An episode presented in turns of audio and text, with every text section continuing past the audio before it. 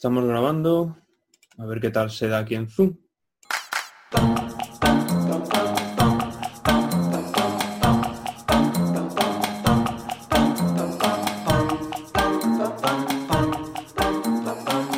Bueno, se acaba de...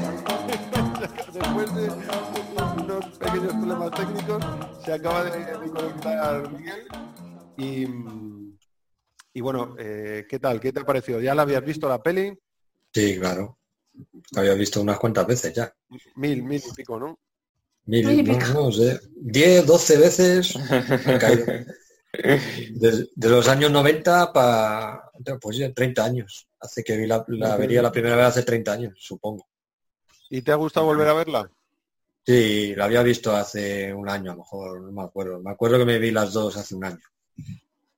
Ocho Bueno, meses, eso- un año. Las voy viendo. Yo las pelis que yo tengo guardadas las voy viendo de vez en cuando. Y sobre todo las de Arnold. Joder, las de Arnold. Un actorazo como Arnold. No, ahí, ¿sabes? tengo mis actores que tengo muchas más pelis que Arnold, Stallone, Clint Eastwood, Bruce. Willis. Y muy, muy, la peli, la verdad es que para mí es un pepino de peli. Un pepino, ¿eh? A mí me gusta, a mí me gusta. Nos está diciendo el primo, luego entraremos un poco más en harina, eh, como tenemos tiempo, que sobra porque íbamos muy bien. Entonces, Sí, hoy vamos, vamos. Cuando nos creamos la cuenta ya son las 10. la- la- las 10 de mañana, de por la mañana. Se, se pasa el tiempo volando. que, que luego entraremos un poco más en detalle. yo, yo la he visto, llevaba un montón de ver, sin verla, la peli esta, pues a lo mejor eh, con Claudia es la primera vez que la veo, antes no la había visto con ella, y así que imagino que es fácil que lleve 12 años sin ver esta peli, muy fácil, ¿eh? Joder. Joder, ¿de verdad? ¡Ostras! Fácil, como no la haya visto eh, alguna vez a lo mejor que hayan puesto en la tele y estaba con Clara viendo la tele, y es que tampoco me suena haberse la puesto a Clara decir, hombre, son 12 años, puede haber sido cualquier cosa, pero no, no tengo recuerdo, por lo menos 5 o 6 años seguro que llevo sin verla, y es muy probable que incluso 12. Así que me ha gustado mucho verla y además me ha gustado mucho verla con Pues Claudia. ¿no? mira, un día antes de cumplir los 45 has vuelto a ver esa peli. Pues sí, gracias por... Se me había olvidado, con todo el laboratorio de... Me había olvidado que estoy envejeciendo a Sí. pasos agigantados. Olvídate de los 44. En este rato ha, ha envejecido 5 o 6 años de golpe. Sí, sí, es como- es como el planeta de miles. Sí, ¿no? que cuando vuelves, madre mía. Yo tenía 12 años. Que, oye, Miguel, tú, tú, yo, yo cumplo mañana, pero tú cuándo cumples? El 11. Tú el 11, tío, o sea, ¡Ostras! y tú, y tú no, perdóname que te diga, pero tú no cumples 45. No, yo tres añitos más. Vale, pues te felicitaremos. Los Corleones te dan una visita. Bueno, pues a mí me ha gustado mucho verla, la verdad que me ha gustado mucho verla y, y la verdad que desde que estamos haciendo el programa, eh, suena un poco raro, pero también veo las pelis con otros ojos. Como sabiendo que a lo mejor, por ejemplo, esta el primo no, le, no la había visto, eh, que Miguel la va a volver a ver, que Claudia no la había visto y la veo con ella, que, que Víctor que sí la había visto, ¿qué opinará? Luego, como deseando compartir con vosotros la opinión, entonces la veo como con otros ojos, como que ya, ya tiene que ser muy mala para que no la disfrute, tío. Una peli para que preparemos para el programa, ¿sabes? Yo la estaba viendo y me estaba acordando de ti en todo momento. Decía, "Joder, esta es la peli de Claudio, esta la vamos a comentar. Qué guay. Pues sí. Bueno, pues eh, me toca a mí hacer la sinopsis, ya que es mi peli, ¿no? Es la que, peli que he elegido. A ver. Bueno, pues se trata de simbiosis. Ha- Hablamos de la si- simbiosis. La esclerosis, va a hacer la esclerosis. Se trata de Conan el Bárbaro, una película de 1982, del año 1982, dirigida por John Milius, que yo siempre he dicho John Milus, no sé por qué decía John Milus. Y John Milius, pero cuando he estado De- preparando la información, digo, me le quitaba una I, a este. Es como el padre de Miguel que decía estallone, ¿no? ¿O cómo era? El estallone. Le ponía letras de más, pues yo le quitaba letras al Milius. Oye, y el, Dime. perdona, el Dino La- de Laurentis ese, que es el que compra, el que compró la- los derechos para hacer la peli. Ese es el productor. Sí, Es que Ese ese me sonaba, ese.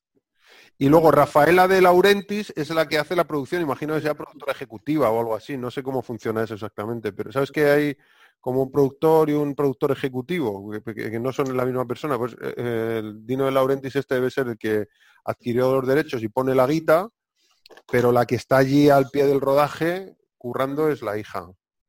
Que Sí, decía la- documental- dime, perdona, Víctor. En Wikipedia se pone que la producción es la hija, Rafaela de Laurentis. Mm. Pensé que era la mujer. No es la hija. En el documental decía el tipo que eligió a su hija Rafaela, hola Rafaela, eh, no porque fuese su hija, sino porque es la, la mejor productora que él conoce. Y a mí me ha encantado esa, o sea, te lo puedes Sí. creer o no, pero me ha encantado esa, ese matiz, porque a mí me pasa en muchas ocasiones con Claudia. Digo, bueno, yo elegiría a Claudia para hacer un montón de cosas y la gente pensaría, claro, porque es tu hija. No, no, es que las hace muy bien. O sea, luego te lo puedes creer o no, ¿no? Pero, pero me ha gustado Sí. mucho ese, ese detalle. Bueno, pues os cuento un poco la sinopsis de, de la película. Eh, es la historia de Conan, eh, un niño que ve cómo asesinan a sus a sus padres, bueno, a todo su poblado, a sus padres, a tus, sus tíos, a sus amigos. Bueno, igual a los amigos pequeñitos no, porque A todo el mundo. pero ve como, como unos eh, pues una horda de, bárbaros criminales asesinan a todo su, su eh, concretamente a su padre y a su madre, lo esclavizan estos, estos asesinos, eh, que como bien dice la voz en off, nadie sabe por qué vinieron, si fue para saquear o si fue para asesinar, no importa, ¿no? El caso es que la liaron parda. Y, bueno, pues es la historia de este niño llamado Conan, el cimmerio, bueno, de cómo va creciendo, como primero como esclavo, luego como, como es que me estoy oyendo, me, me estoy oyendo todo el rato en rever, no, no sé por qué, pero bueno. si Ni idea. Y entonces me distrae un poco. Eh, primero como esclavo, luego como mm, eh, luchador, estoy buscando la palabra adecuada y no me sale. Eh, que co- ¿Cómo eran los luchadores de, de la antigua Roma? Eh, gladiador. Gladiador. Gladiador. Gra- Gracias. Como gladiador, primero como esclavo, luego como gladiador, y luego una vez que consigue ser libre, pues decide poner toda su energía en, en encontrar a los asesinos de su pueblo, ¿no? Y sus padres. Y bueno, eh, de eso trata un poco la historia, a grosso modo, o sea, así de manera muy, muy grosera. Luego, evidentemente, tiene muchos más matices, pero, pero esa es un poco la historia, ¿no? Sí. ¿Qué tal, Miguelito? ¿Qué tal la ha hecho la sinopsis? Sí, sí, Me da un bien, poco de vergüenza, ¿eh? Hacer la sinopsis. Bueno, pues eso es un poco la historia. ¿Y mm, qué, qué nos contamos de Conan? Oye, eh, tengo, tengo el dato del, del presupuesto. ¿Pueden ser 20 millones de dólares? Sí, El primer fin de semana casi 10 millones. Joder, Ojito, 10 ¿eh? millones en un fin de semana. La mitad del presupuesto. En los años 80 se iba bastante al cine. Sí. Porque se estrenaba cada pepino de peli en, aquella- en la Sí. época de los 80. De hecho, brutal. casi todas las pelis que hemos elegido son de, de más o menos. Eh, doméstico 40 millones de dólares, internacional 30 millones de dólares, eh, mundial 68, eh, no, 69 millones de dólares aparece aquí. Eh, Sí, todo el mundo, ¿eh? 69 millones de dólares. Bueno, el triple. Un al bárbaro, sí. Con un, con un presupuesto de 20 millones, pues efectivamente, Algo más del triple. más del triple. Que se iba todo para el pelo de Arnold. Media. pues, y sin embargo, luego Conan el Destructor tuvo 18 millones de dólares de presupuesto, o sea que tuvo un poquito menos, pero hizo bastante menos. Me parece que no llegó a los 30 millones de dólares. Lo voy a mirar aquí, ya que estoy, ya que estoy, lo miro. Y que O sea la que- hicieron un poquito más comercial la peli. Para todos los públicos. Que debería haberle dado más pasta, en ese caso. Eh, sí, efectivamente. supuestamente. Porque podían ir todos a verla. Y aquí nos dice que hizo 30 millones guarros. Aquí lo pone así, 30 millones guarros. Abrió el fin de semana con el primer fin de semana con 7 millones de dólares, que se parece bastante a los 9 millones y, dólares de- y medio de dólares de, Claro, entonces fue el boca a boca. de dos años Claro. antes. Y la peña Sí. diría, ni vayas, Uh, esta no vale la pena. ni vayas, ¿Cuántos colega". años después se estrenó? Dos años. Dos, dos Dos años. Cuatro. Sí, pues Y- entonces fue eso. Y el worldwide, el, el- el- aquí pone doméstico y, e internacional no pone el dato, o sea, pone eh, total 31 millones de dólares, que es menos de la mitad que la otra vez, o sea, costando lo mismo recaudó menos de la mitad. una cagada como un piano. Pues, madre mía. Y luego tenían pensado una tercera, ¿no? Para cerrar la trilogía. Sí, sí, bueno, te- tenían pensado, ahora lo comentaremos, pero tenían pensado de todo. Si pongo Red Sonja, que es la, la tercera la trilogía, pero que no, o sea, es una falsa secuela, en el 85, un año después, que es el mismo director que Conan el Destructor, eh, esto hizo 7 millones de dólares, tío, hizo. ¿Cuál? ¿Perdona? Red Sonja, ¿Cuál Que le perdió dinero porque El costaría más de Rojo. siete. El Guerrero Rojo, no sé, exacto, el Guerrero Rojo. Aquí se estrenó como el, Guer- el Guerrero Rojo, que debería ser la Guerrera Roja en todo caso. Pero no Ah, era, la que me dijiste, sí. Hacía de. Conan, no era Conan, era una cosa. No, era. Calidor, Calidor se llamaba. Eh, mira, 15 millones de dólares de presupuesto, casi casi lo que Conan el Bárbaro y, y Conan el Destructor. Conan el Bárbaro fueron 20, Conan el Destructor fueron 18. Y se baja a una recaudación de 7 millones de dólares. O sea, perdieron un, montón, perdieron un montón. Y se acabó Conan. Desde ahí ya se acabó. Se acabó hasta el 2011. Adiós, Conan. Hasta 2011 que tienes el de Momoa. Y por cierto, ¿qué sabéis de ese rumor que se decía de que Arnold iba a volver a encarnar a Conan? Bueno, estos llevan así 20 años, ¿no? Sí, es que llevan así un montón de tiempo. Yo lo llevo escuchando por lo menos de hace ocho años. ¿Y eso? Sí, yo leí una noticia de 2015 que decía que estaban preparando algo, pero pff, Sí, cinco yo, años que- y- yo creo que las palmas antes Arnold de que Sí. Te, te iba a decir mejor, no porque palme el pobrecito, pero que casi mejor, tío. O sea, se le ha pasado la ropa hacer eso, tío. Sí. Bueno, flipad el fracaso, eso, si, si Red Son ya fue fracaso, flipad el fracaso de Conan el Bárbaro de Momoa, la de la peli de 2011, Ostras, esa sí que se la pegó, ¿eh? dirigida por Marcus Nispel. Es que esa tuvo que costar. 110 millones de dólares. Claro, porque ya es una peli de 2011 De y presupuesto. 63 millones, tío. Madre mía. 100 kilos de presupuesto y en qué se lo 100 gastaron? kilos de... No lo sé, tío. No lo De los efectos. Porque ahí ya hay. En los Yo no la he visto. Pero ¿cómo no es esa Hay peli? CGI ahí. Hay En CGI La va madre de lo mismo y tal. Bueno, sí, en realidad es a- a- en, en cuanto al tema de la historia y tal, parece ser que es más realista con los con los las novelas de Robert de Howard.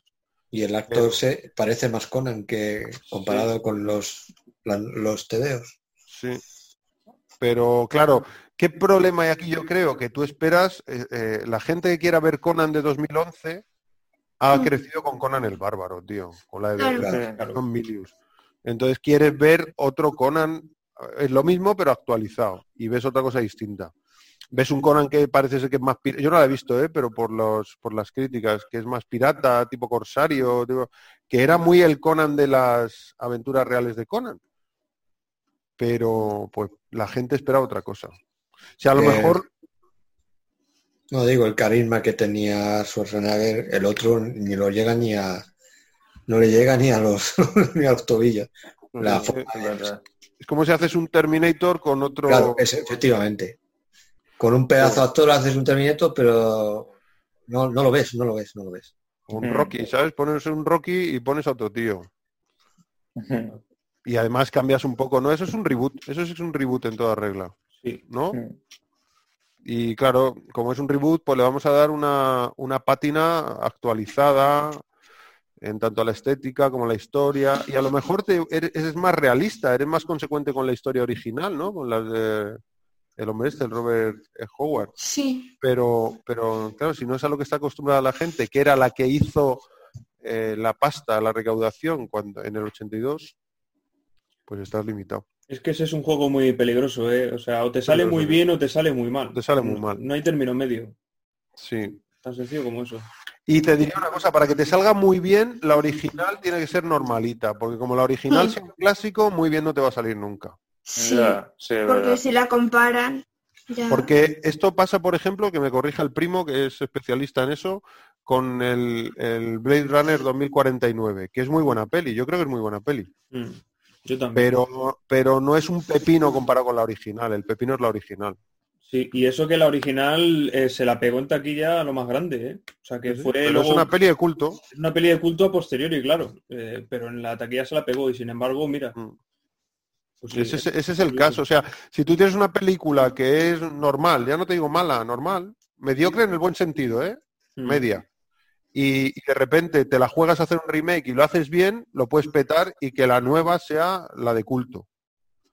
Eso sí. O bien te puede salir, si tienes una peli de culto y haces un remake, ahí las dos opciones que yo veo son o que sea una mierda como un piano, que es el 99% de las veces, porque estás, en- eh, estás metiéndote en los zapatos de un clásico. ¿no? Es como si ahora hacen Casablanca.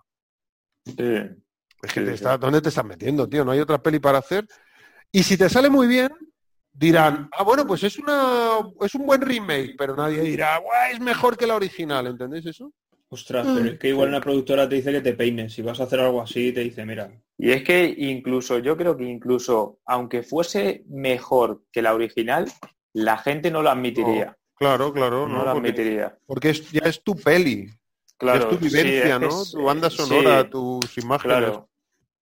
Claro, ya es otra cosa, es ya más personal. Es, claro, Sí. son recuerdos, son sentimientos. sí. Eso ya es otra historia. Pero eso es otra Es historia. Bueno, vamos con datos de la peli. Tengo aquí datos por un tubo, tíos. ¿Por Venga, empieza, empieza a soltar, empieza a soltar. ¿Quién tiene Pues vamos. datos por ahí? Venga. Vamos Yo cronológicamente, ¿no? Em- Empezamos por, por el principio, Empezamos terminamos por por el- final. Sí, terminamos por el final. ¿Por, por qué empezamos? Me parece Eh, datos de la producción, Ah, director, actor, composición, banda sonora. Composición, compositor, ¿no? Banda sonora. Pues... ¿A qué le dais? O por dónde se rodó incluso. Ah, ostras, esa es muy buena. Venga, va. Yo tengo algo de eso por aquí. No sé dónde, pero algo de eso tengo. Ah, sí. Mira, yo sin saber Pero- nada, no quiero, no Eso quiero lo he echar- estudiado. no quiero tirarme el pisto, pero yo sin saber nada de la peli, sin haber buscado nada, yo vi la pedriza en la película. Y luego ¿En ya serio? lo busqué y era la pedriza, tío. Bueno, tío. O sea, yo Miguelito, Miguelito y yo hemos estado en el pueblo de Cuenca, pero mil veces. Yo no sé cuántas veces hemos estado. Joder, es que cómo, cómo canta, ¿eh? En cuanto empiezas a ver esos pinos españoles y, tú, es- tío. y- y esas piedras, es que digo, es que es que es de España. es- es- Sí, sí, enseguida se identifica. Tiene localizaciones en Madrid. Tanto interiores como exteriores. Es decir, interiores tiene, estuvieron en la base aérea de Torrejón de Ardoz. hicieron un plató. O sea, que está rodado en España casi. Está rodado En- todo en. España prácticamente. Menos, Entera. eh, parece ser que las imágenes del final que se rodaron en, en Reino Unido, la de la del Conan pensativo este, cuando sale, Ah, sí.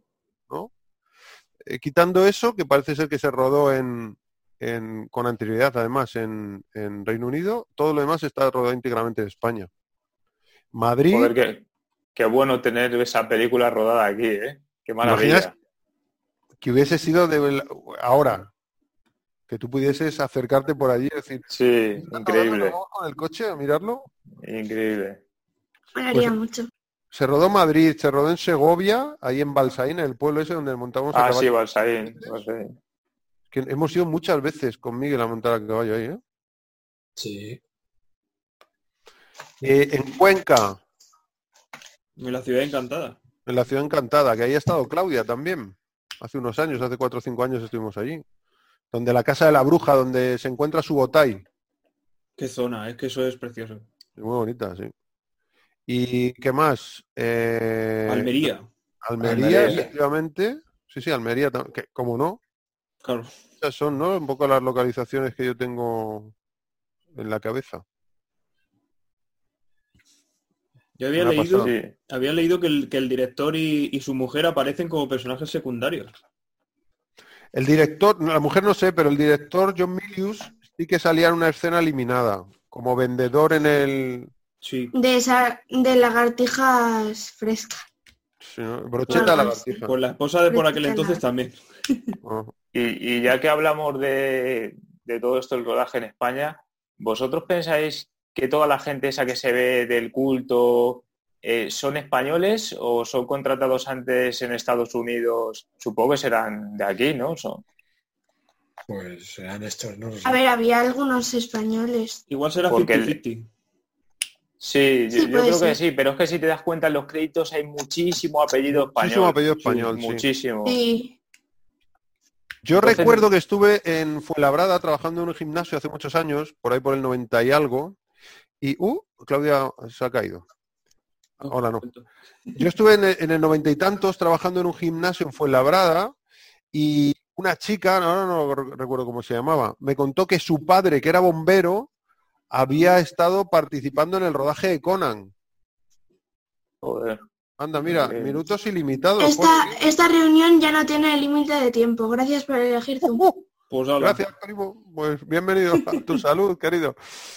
Eh, o sea, que, que por lo que me dijo esta niña, esta chavala, eh, debía haber gente, y luego por lo que puedes comprobar en, ¿no? que hay mucho, mucho personal español en, la, en los créditos. Hombre, los extras igual no están acreditados, ¿no? Los nombres de los extras igual no lo sé, igual no están acreditados, no lo he visto. Yo Pero- creo que no, porque si no es que imagínate toda la gente que hay cuando están ahí. eh, que Hay está el 1.500 Tulsadun y eso, personas abajo, dijo. 1.500 y personas, mucha Los gente. fieles con las velas y no sé qué, es que ahí habría un montonazo. de- Claro, es que mil y pico personas no te las traes ni de Italia ni de Estados Unidos para No, España. Te cuesta más tienen que eso. ser españoles. de aquí, claro, del pueblo, Claro. de la zona.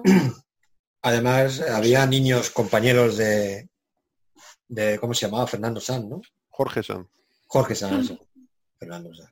De- había niños de su misma clase que estaban ahí en, de extras, Eh, junto con él. Qué curioso. O sea, eran de su, col- de su clase. A ver, este y, me traen mis compañeros, yo qué sé, 20 o 30. Venga, chicos, de excursión. ¿Os, pe- os pensáis lo increíble que, que hubiese sido tener esa edad y que justo estuviesen rodando Conan y que tú pudieses participar siendo niño en- en- co- y ver a Schwarzenegger y todo? De, Lo que pasa es que con esa edad que, eh, en la edad que tenía Jorge Sanz, a nosotros no nos gustaba Schwarzenegger. No, pero hay un niño, en... hay varios niños al principio, cuando les están llevando a la rueda, que también están ahí, pero son como tres veces los pequeños. Más mayores, Así dices. que, claro, por eso, que son... Eso sí, igual un chaval de Pues eso sí. 15 años ya de la época sí que al Arnie se lo... Bueno, es que tampoco en la época, en el 82, Schwarzenegger no era conocido. Se hace conocido a raíz de... de- sí, bueno. de Conan. De Conan, sí.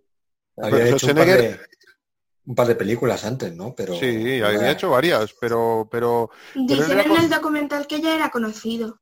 no, pero era conocido en el mundo del fisicoculturismo. Ahí era muy conocido. Ah, ya, vale. porque ya había ganado hasta el último Olimpia del 88 que decía eh, Víctor, que de hecho, del 88 digo, del 80, que de hecho yo he leído por ahí muchos sitios que tuvo que perder masa muscular y tal para hacer la película. Sin embargo, los datos, eh, claro, a mí me, me resultaba muy curioso, pues yo decía, pero si este tío competió en el 80, en el 80 estaba tocho.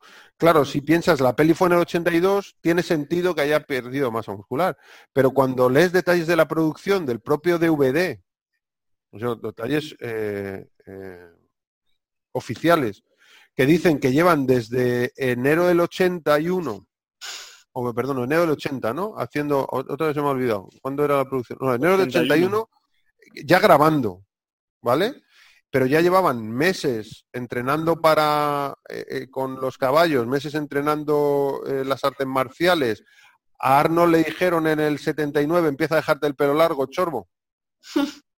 que, que vas a, que vas a tener que salir con el pelo largo. Claro, eh, hay un punto ahí en el que dicen que él, como empezó a ponerse muy en forma, a tener que entrenar otra vez más. Él había dejado de competir en el año 75, después del Olimpia de Pretoria, en África. Había dejado de competir, se había retirado de la competición. Y parece ser que la decisión de volver a la competición en el 80 es porque se estaba poniendo en forma para el rodaje de Conan. Recordad que Conan empieza a rodarse en Yugoslavia. Pero luego ven que hay unas, bueno, primero el tema de, de conseguir eh, permisos o la propia producción, ¿no? La dificultad para llevar a cabo la propia producción y la situación eh, sociopolítica allí en Yugoslavia, dijeron, hay que retrasar la peli otros seis meses y nos vamos a buscar otro sitio. De hecho, Arnold sale en muchos momentos de la peli más gordito, se le ve mucho en la cara y en los y en el, la- Sí. los marcados que están los músculos, y en otros sale mucho más fino, con los, más venas en los brazos, los músculos más definidos, la cara muchísimo más afilada. Hay momentos Sí, que parece más- hay otras que tienen más moflete. Y hay otro que está más rellenito, efectivamente. Sí, Pues claro. yo sí lo he notado. A un físico-culturista eso se le nota muchísimo. O sea, el trabajo del físico-culturista es estar de lujo en un momento concreto para la competición. Claro, ese día, esas horas. Ese día, esas horas, efectivamente, y sobre todo de competición a, a nivel profesional, ¿no? Eh, Arnold era... Voy el- al baño un momento, ¿vale? Sí, Mister Olympia es, es la prueba internacional más importante de fisicoculturismo profesional. Sí. Y este la ganó eh, en el año 70, 71, 72, 73, 74, 75. Se llevó el- los Olympia. Y entonces dijo, ya me piro, me retiro. Pero a eso me refiero, que, que es muy probable que, que no fuera tanto así, sino que, claro, cuando tú dejas de competir, pierdes masa muscular. Porque dejas Claro. de dedicarle eh, esa mm, preparación, la alimentación, el entrenamiento, incluso las sustancias eh, farmacológicas que puedan utilizar algunos de estos competidores, pues eh, no vas a estar usando las mismas dosis si no vas a competir en Mister Olympia eh, que si vas a si vas a competir en Mister Olympia que si vas a, hacer una película, ¿no? Sí, sí, él incluso lo dice, los extras, esos que, que tiene la película edición coleccionista, dice que él venía de, de entrenar tres horas al día, de llevar una dieta súper estricta, de eh, a, a solo entrenar una hora, me parece que entrenaba para Conan, dice que se vio reducido todo. Claro, hacían mucho trabajo de físico, pero más técnico, ¿no? A montar a caballo, aprendían... Aprender la- con la espada también. Me- me- eh, me- hay un deporte que se llama kendo, que es lucha de espadas japonesa. Me lo he apuntado aquí porque no me suena. Me suena kenpo, pero es otra cosa.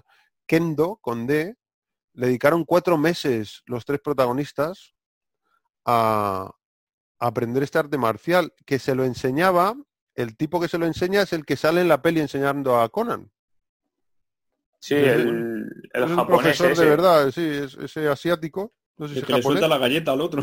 Que suelta galletas, sí, sí. Ese es el que, el que les enseñaba de verdad.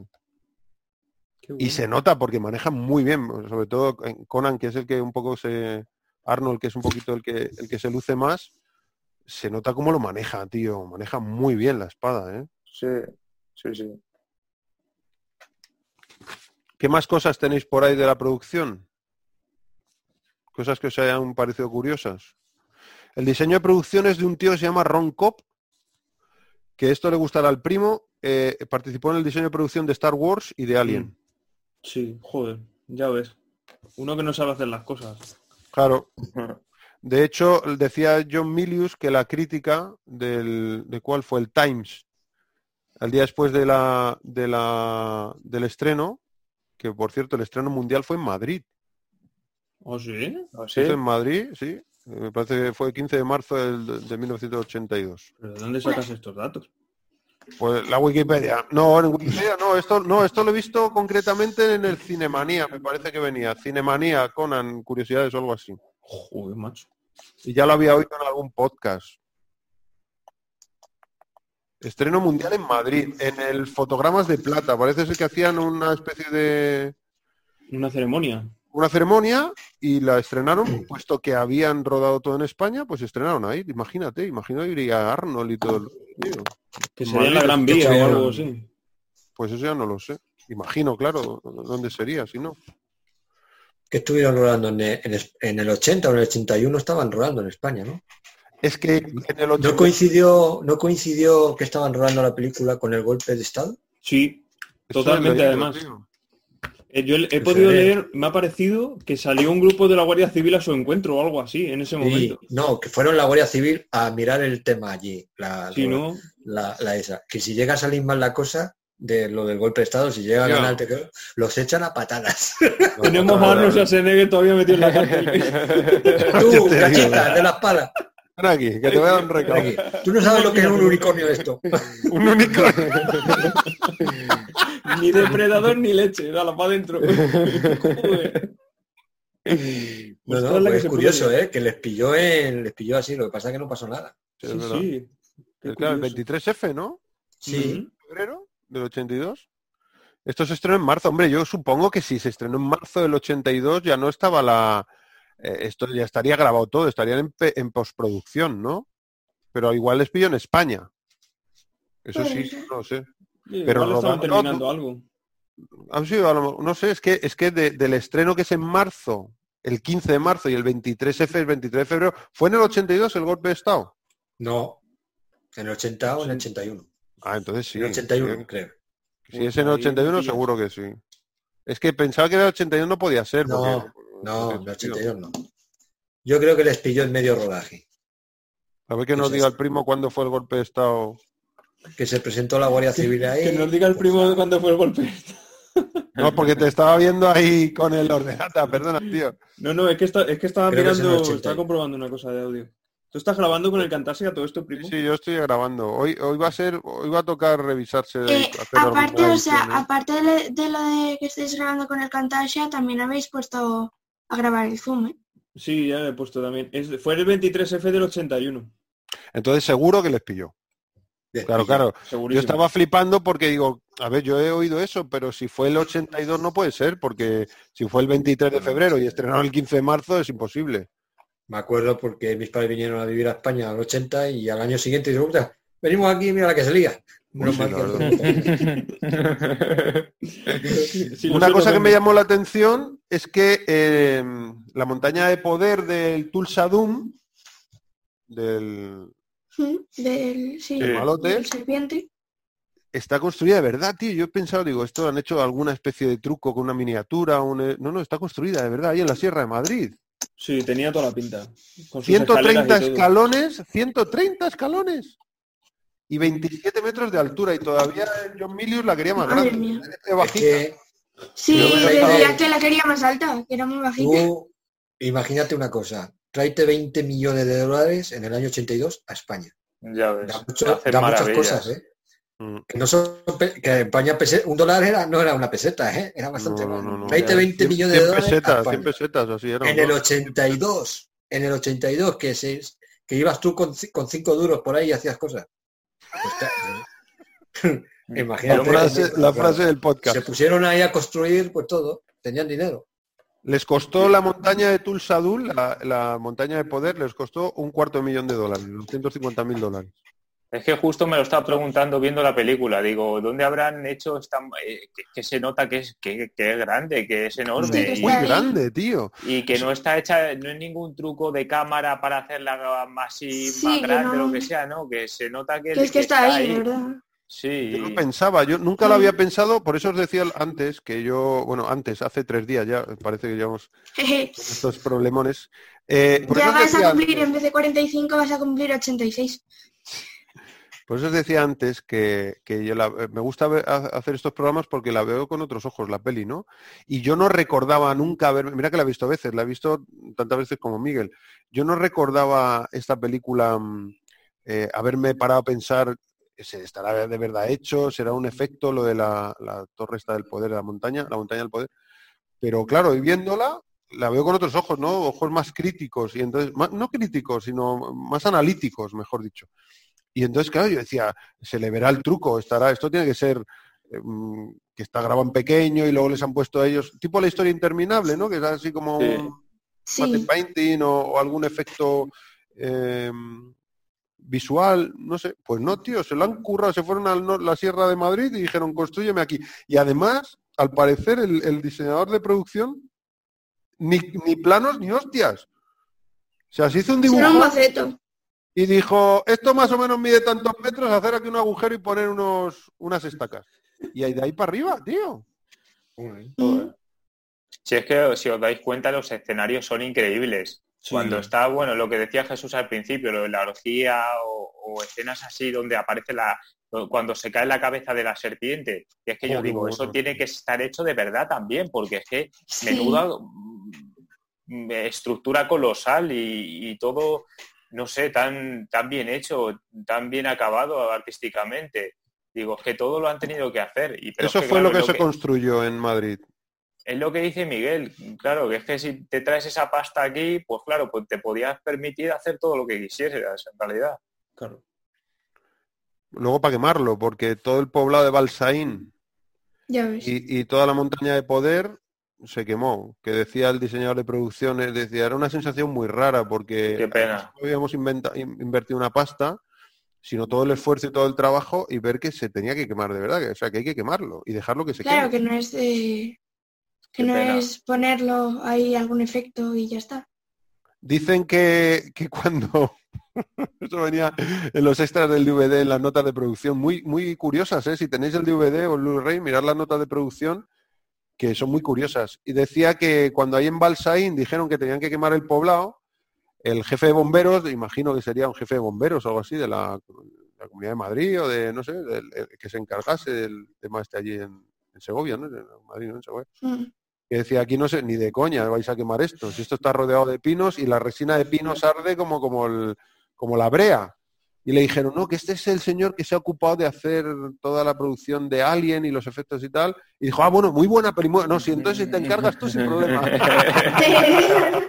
¿En serio? sí sí eso decía. Y madre mía. Es muy- el tipo diría bueno bueno.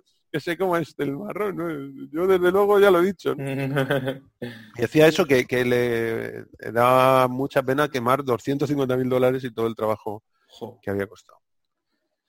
Yo había leído que, y no, no sé si será verdad, que cuando hicieron la toma de, de casi al final, cuando Arnold lanza la, la bola de fuego, Sí. con el, que, que se suponía que, que tenía que atravesar la parte donde había estado Tulsa Doom, pero que como no alcanzó, se puso a arder y entonces ya lo dejaron porque, claro, era solo era una toma porque se puso a arder. Me cuadraría perfectamente eso, porque además no, no es muy espectacular, o sea que se nota que como que no está preparado, ¿sabes? Como Sí. en las Sí, Olimpiadas, vamos, que es como que cae ahí y ya está. las Olimpiadas del 92 había un arquero que lanzaba una flecha, pero luego hacían como un truco que cuando pasaba por ahí la flecha encendían el fogón, aunque no hubiera caído la flecha. No, pero esto parece que no, o sea que era, bueno, lánzalo y ahí tenemos, hemos echado alcohol de quemar, ya, ya, ya pillará. Ostras, pero es muy cómico el momento, ¿eh? Porque te crees que lo va a lanzar por encima incluso de la ESA y hace clen y Sí. se queda ahí al lado. Clen, clen, clen, clen, sí, y además tarda un poco en empezar a arder, Sí. como que no es muy espectacular.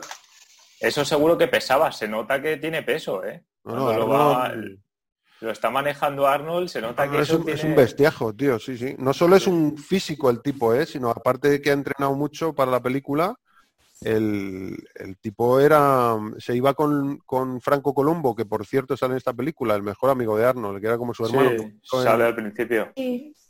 Murió el año pasado, en el 30 de agosto del año pasado murió. Falleció al poco de su cumpleaños, que creo que era el 8 de agosto su cumpleaños, pues el 30 falleció, a los 73, 74 años. Y, y es el que sale el rastreador. ¿Sabes cuando Sí, están sí, llegando sí, sí. Al principio, sí. al principio al poblado, que hay uno que va Sí. andando y se sube a una montaña, a una piedra, Ah, sí. A una piedra. aparecen? Que tiene las piernas pintadas y la... Sí, una- bueno, y un bigotón, un mostacho pelirrojo y un... Y lleva casco de vikingo así con... Sí. Sí. Pues ese es Sí. Franco Columbo, que, que. Arnold le colaba en todas las pelis que podía, ¿no? era muy amigo suyo. Pues em, no, no sé qué iba a decir, se me ha ido completamente.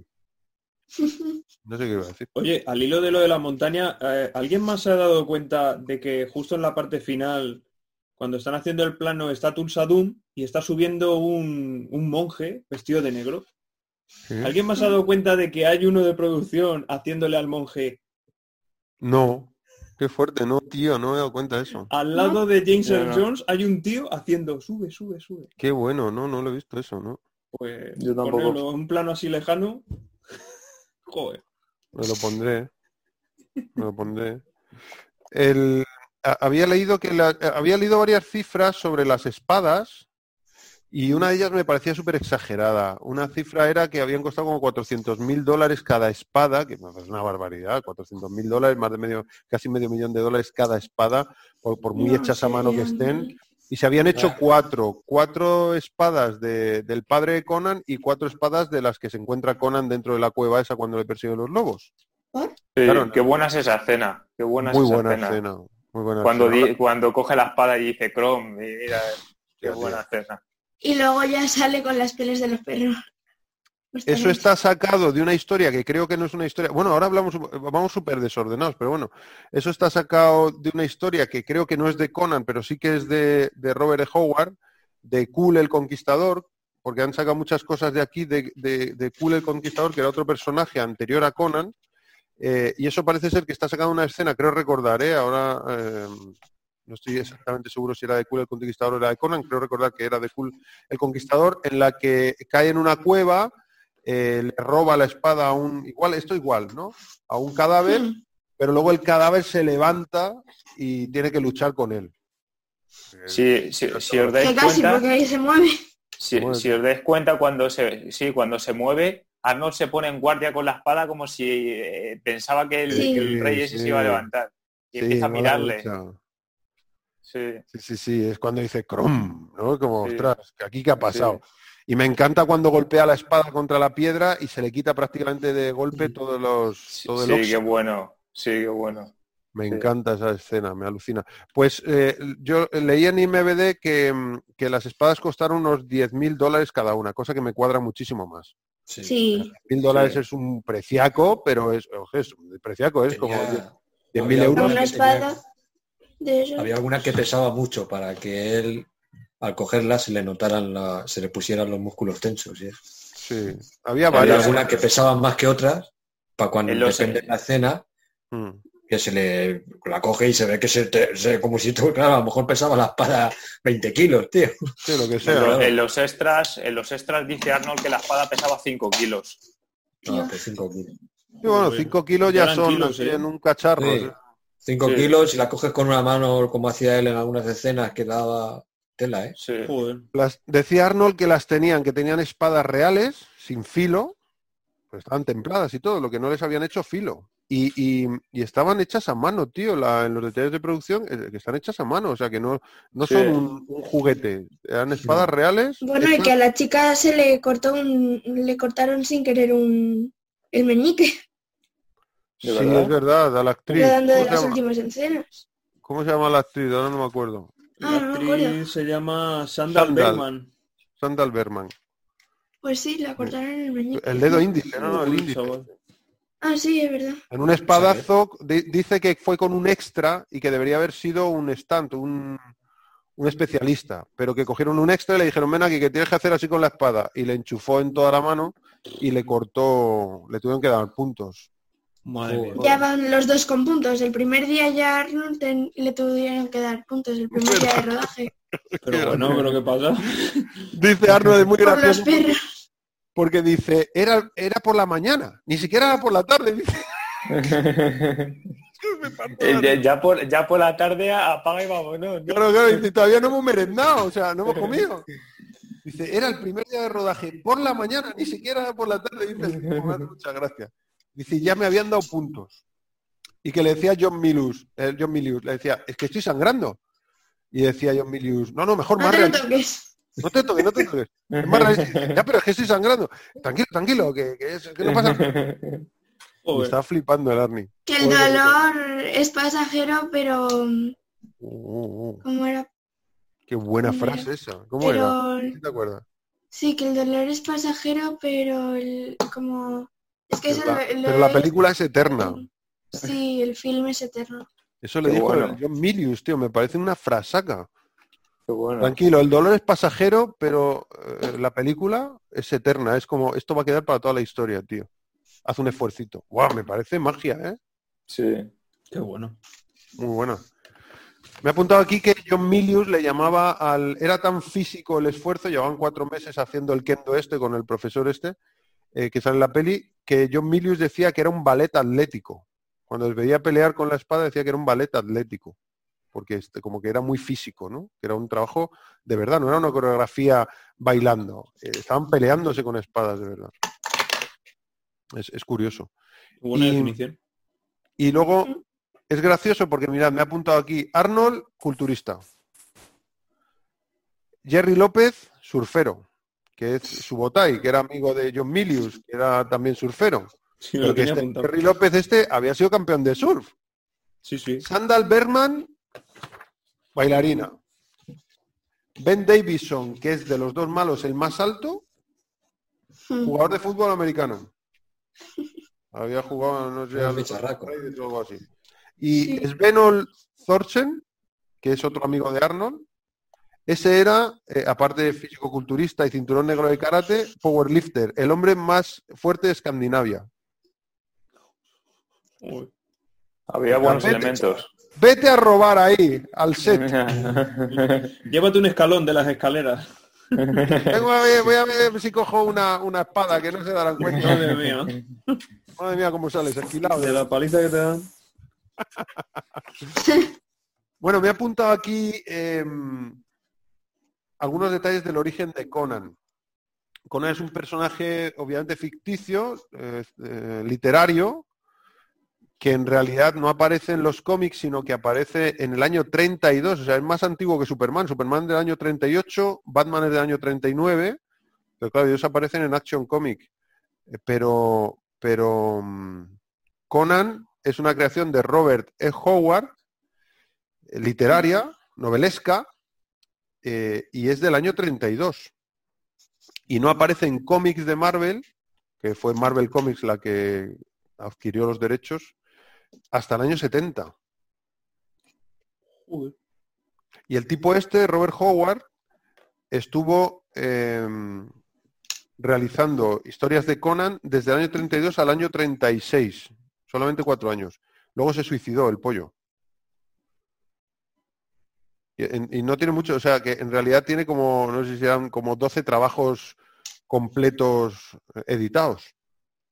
Pero luego dejó muchas historias sin, sin realizar, a medio realizar, terminaron otro su trabajo y luego se adquirieron los derechos y se, ha- bueno, pues claro, con todo el rollo del cómic en los años 70, que son esos cómics que tenían, ¿te acuerdas de los gemelos, Miguel? Joder, ya ves. Tenían un montón de cómics de, de Conan, tío. De Conan, sí. Pero de los de. Buscema. ¿O- ¿Os acordáis el, el- el dibujo que os mandé el otro día por WhatsApp? Mm. Uno, el que era como un poco más, no cutre, pero bueno, un poco más flojer, así estaba un poco menos dibujado, menos detallado, sí. era el de eh, Barry Smith. Luego, eh, el otro que os mandé era el de Fran Frasetta, que es anterior a los cómics. O sea, las portadas Sí. típicas de Conan, de hecho la portada de la película, que es típica de Frasetta, ¿no? Con la espada así. Sí, en alto. Fra- Frasetta lo, lo dibujó la primera vez creo que en el 72 o 74, creo recordar. Yo creo que en los años 60, a mediados de los 60, había leído que ya había hecho alguna portada para una colección que sacaron, una reedición de ocho volúmenes de, de Robert Howard. Y hizo Ah, las portadas fraseta y fue cuando se, pero vamos, que puede estar mal la fecha, ¿eh? Y fue cuando se popularizó, eh, hizo muy popular el- esa reedición de Conan por las impresionantes portadas que dibujó este hombre, ¿no? Fran Frasetta, alucinas. Sí. Bueno, pues, pues eh, una vez que empezó en los años 70, en 1970, a publicar Marvel Comics, eh, me parece que era, tenía tres colecciones. Tenía Conan el Bárbaro, La Espada Salvaje de Conan y Conan Rey, si no me equivoco. Que todas estas las tenían los gemelos, ¿te acuerdas? Y eran en blanco y negro. Sí, En blanco y negro. En blanco y negro. Pues cuando en los 70 empezó, eh, empezó a dibujar Barry Smith, eh, al poco tiempo, a los tres años o así, empezó a dibujarlo Buscema. No sé si es que por el, el motivo por el que el original dejó de dibujarlo. Y Buscema es el que hacía los, lo- todos los cómics en blanco y negro y tiene eh, son los dibujos clásicos de, De no los superhéroes, sí. exacto. Había dibujado a los Vengadores, a los Cuatro Fantásticos. Y la, la A cosa es Hulk que- también. a Hulk, exacto. Pero no las portadas de Fraseta, ¿eh? La- Las, portadas de Fran Fraseta eran eso, la portada eran, eran lienzos hechos Sí, por... era- sí, verdad. Pero el interior era de, de John Buscema, que era el clásico, es el clásico dibujo, es que ahora no os puedo enseñar, yo os pasé luego por WhatsApp, pero el que lo esté escuchando y lo quiera buscar, lo puede buscar. Creo que sí puedes. ¿No puedes compartir pantalla? Em, pues no lo sé, no, no voy a tocar mucho. Ya probaremos, no voy a tocar mucho. Ese Oye, papá, una preguntita. Dime. ¿Me veis cuando estoy así?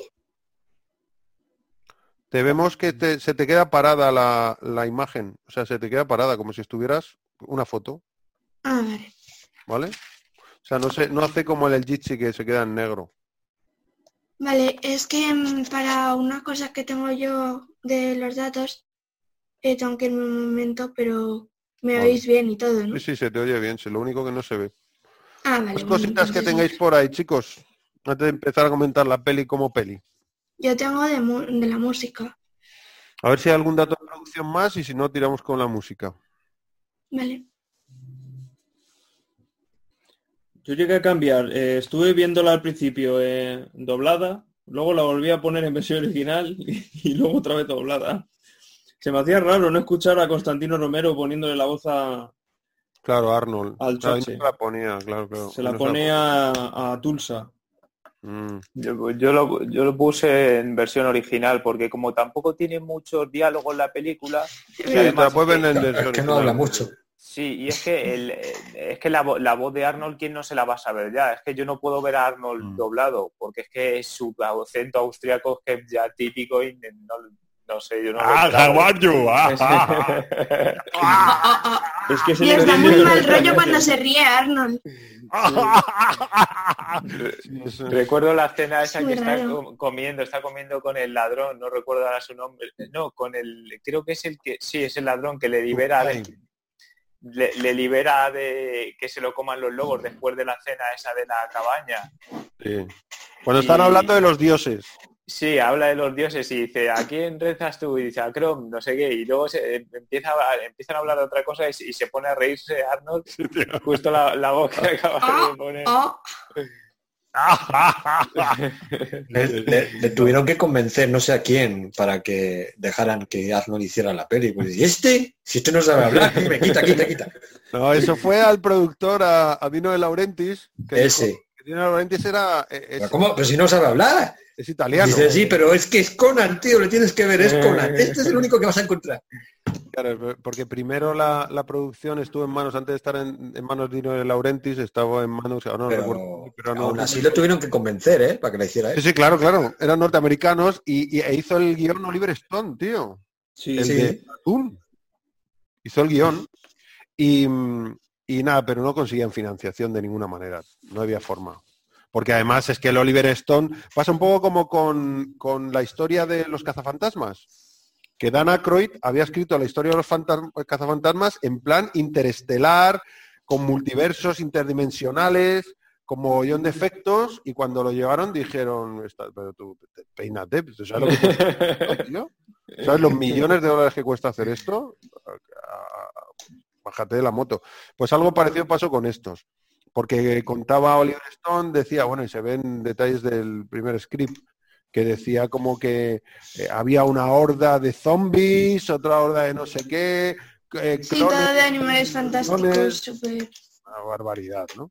Y que le dijeron que va, que va. Y no lo conseguían y al final dijeron, mira, nos vamos a quedar sin la pasta, está el, el Dino de Laurentiis aquí comprando derechos, pues vamos a venderle. Este lo compra todo, pues vamos a venderle los derechos. Y entonces, claro, ya habían elegido que iba a ser Arnold Schwarzenegger eh, el que iba a interpretar a Conan. Y cuando se lo dijeron a Dino de Laurentiis y vio quién era Conan, dijo, pero si a este no se le entiende, y le dijeron que hago este sí". Le dijeron, o sea, que no se te entiende es a ti. Dice, a este se le entiende perfectamente, no lo entiendes tú, que es lo que nos pasa a nosotros contigo, que no te entendemos. Joder. Pero tranquilo que va a hablar poco, ya está. Se habla poco. Y querían que fuese Arnold el que hacía la intro del- de la peli. Between the time, ¿no? pues este rollo. Y, y, Y por ahí no dije, ahí no, no, no, no. Ah, pues. Y lo hizo Mako, el, ¿no? ¿Cómo se llama? El, Sí. Eh, el mago, ¿no? Sí. El nombre es Mako, pero no sé cuál es el nombre en la película, el hechicero. Sí, que él es su narrador, es su, eh, Exacto. como, como dice, su cronista. Su cronista, efectivamente. Sí. Se Él, es el que es el que cuenta toda la historia, es curioso. Y en, y en Conan el Destructor también. Es igual, el mismo narrador. eh, y la- el inicio es muy parecido, muy, muy, muy parecido.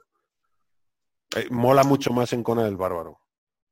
Que es una voz así. Between the time of the oceans. Este es el rollo. Oye, Y- las... No, no, di primo. No, no, no, estaba eh, haciendo muletilla para arrancar, pero no tenía claro que... Eh, mm, ¿Las escenas eliminadas eh, son muchas? Porque yo solo he visto una en la, en la versión que he alquilado. Yo no he visto esta vez las escenas eliminadas, entonces no te puedo decir porque no recuerdo, pero sí que en la versión que, que- que tengo extendida con escenas eliminadas solo aparece una escena eliminada. Vale. Sí, yo también tengo solo una cena, unos Una cinco minutos o por ahí creo que es. Sí, ¿no? Que están hablando cuando están preparando las estacas antes de que vengan los Sí, que dice, Sí. mi padre me llevaba al campo, no sé qué. Sí, Mola, mola esa sí. escena. Esa es la, la que tengo yo también. Sí que cuando yo me pillé el DVD, me acuerdo que Miguel y yo fuimos a, a- lo vimos en mi casa y lo pusimos y era como, pues qué raro poner escenas eliminadas y no vemos las escenas eliminadas en ningún lado. Y nos pusimos la peli y de repente en ese momento estábamos viéndola en doblado al castellano y empiezan a hablar en inglés. Y nos quedamos todos locos aquí. ¿Qué ha Capachaboca. ¿Qué ha pasado, tío? Está roto el... Hasta que nos enteramos, caímos, digo, pero si esto además no nos suena. Y caímos que era una escena eliminada. La verdad que nos decepcionó un poco porque era como, bueno, tampoco aporta gran cosa y, y es una solo y te la meten aquí en la peli en todo el medio, no sé. El- quizás sea la única escena en la que Arnold Schwarzenegger como Conan habla del pasado. Puede ser. Sí, bueno, que, no, que seguro que tiene su sentido, ¿eh? Sí, sí. De hecho, se, hablan como, como personas normales ahí, ¿no? no Sí, justo antes de la guerra, también es curioso. Claro, es verdad. Todo el rato están hablando así como si fueran personajes del medievo Sí. y ahí hablan, ¿no? Se cuenta, pues mi padre me lleva a tal sitio, o sea, qué guay, qué guay. Y luego ya se corta la escena y está Conan cavando con un con una especie de, de armadura para, para- porque en ese momento están clavando las estacas pero como más relajados. Se nota que hay un cambio, se nota que hay un corte. Oye, ¿creéis que la peli, si se estrenara a día de hoy, tal y como lo hablamos el otro día, se autocensuraría? Hombre, es Por- que no te queda otra, tío. si Porque ver. tiene, porque tiene algunos momentos que, ojo, ¿eh? Sí. Sí, yo no recordaba, ¿eh? Yo al verla con Claudia, cuando veo con, con Claudia ciertas películas, tanto la violencia más explícita como el sexo más explícito, pues igual las palabrotas y esto, pues bueno, pero la violencia más explícita y el sexo más explícito, me quedo un poco diciendo, ostras, no me acordaba de que salía esto. Me, pasó con, con... Sí que se me fue la olla. Me pasó con Rambo Last Blood, que se la puse y no me acordaba que era tan bestia, tío. No me acordaba. La llevé a casa de mi madre y era como mi madre las había visto todas menos esa. Una nueva de Rambo, y "Eh, bestia esta de mamá. Sí, ay, yo la veo. Y estaba la niña y nos la pusimos una noche y bueno, con decirte que la niña, no sé si se durmió o se hizo la dormida. Me dormí. Porque se puso a cortar piernas este como un animal y yo y mi madre decía, es muy fuerte para que la vea la niña. Y yo, madre mía, no sabía ni dónde meterme, Digo, se me dio la olla completamente. Yo recordaba el trozo de la clavícula que le rompe la clavícula, pero bueno, está, es, incluso es tan exagerado que, que es, dice, Sí. bueno, se ve el cartón ahí un poco, ¿no? Se ve que es mentira. Pero cuando se pone a cortar piernas y brazos y se recrea mucho. Entonces me pasa un poco con esto del sexo también, ¿no? Cuando está con la bruja y se pone así la bruja como están haciendo el amor y se pone a bufar, ¿no?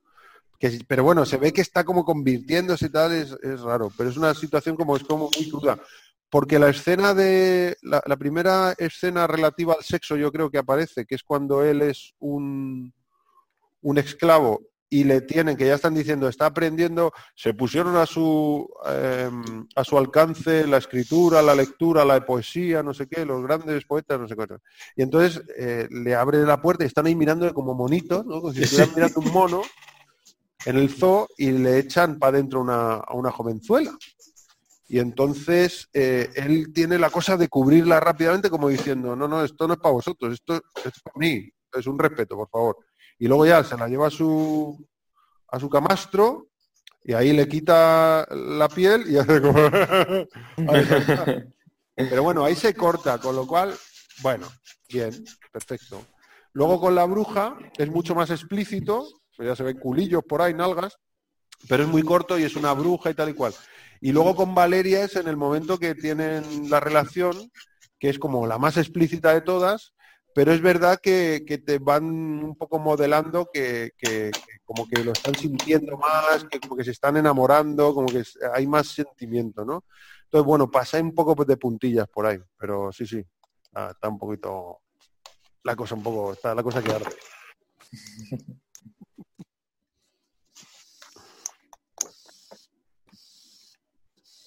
Y luego la violencia, bueno, pues es, es verdad que lo que más bestia me ha parecido es el asesinato. Bueno, aparte de lo de la serpiente, que me ha parecido muy bestia, ¿Y qué? Cuando le atraviesa la cabeza con la espada a la serpiente desde abajo, que se Sí. recrean bastante y sale mucha sangre. Hay mucha sangre en esta peli, mucha sangre. Y se queda con ganas de más, ¿eh? La, la escena del final cuando mata a Tulsadun Sí, también cuando mata a es Tulsadun es la más bestia. Tremenda. Cómo le corta la cabeza. Además de, cachos, está muy bien hecho, porque es en Sí. varios machetazos. está- porque hay un momento que, que- que la Valquiria le corta la cabeza a un masilla que está por ahí peleando con él. Que es el que le hace el corte en el dedo, según me explicaban. Hombre, ya, me has hecho daño. Y hace- está muy guapo porque le da un corte, cambia el plano, el otro ya está agachado, se supone que se acaba de agachar, pero corta el plano y ya es un muñeco. Entonces le corta la cabeza de un tajo que dice, bueno, típico de pelis, le corta la cabeza de un tajo, ¿no? Pero claro, eh, te diría yo intenta cortar una sandía de un tajo, no es tan fácil, y es una sandía, ¿eh? Mm. Entonces, eh, tejido blando que tiende a frenar, el tejido blando tiende a frenar el, el corte. Y luego de repente ligamentos, huesos, cápsulas de las cervicales. Y luego otra vez tejido blando, mm, tiene que ser alguien muy experimentado y con mucha fuerza y que esté muy quieto el otro para que le corte la cabeza así de un... Y además, si os dais cuenta, le da primero por un lado y luego se va al otro lado y, ya Sí, como sí. que lo remata. Está muy bien hecho porque es que Conan, con la espada de Conan y la fuerza de Conan, necesita cuatro o cinco golpes para decapitarlo. Está muy Sí. bien hecho y por eso, y siendo tan explícito, eh, da, un- da mal rollo. Es la parte Mm. que yo creo más violenta me ha parecido de la película. Sí, una de las más violentas, sí, por no decir la más violenta. Mm. Porque cuando eso- cortan la cabeza a la madre es muy ve. sutil. Sí, no se ve casi nada. parece ser que se veía, pero luego lo quitaron. Sí, se ve que Así quitaron que- varias escenas mm, bastante, bastante gore. Pero aún así la peli no es que sea... No, no, Ostras. no es, no es Blancanieves. No, no. Dicen que Joel Mi- eh, el John Milius, para la productora, para ir pasando la censura, eh, proponía barbaridades auténticas. Y entonces cuando le decían que no, decía, pues entonces esto. En el- dice que en el poblado dijo, dijo que quería empalar un bebé. Cuando entra en el poblado, empalan un bebé. ¿Qué dices, hombre? Bueno, pues entonces le cortan la cabeza a este. Bueno, venga, vale. Venga, eso sí. Y era como él nunca pensó en parar un bebé, ¿no? Joder, macho. Viejo truco. La madre que lo parió.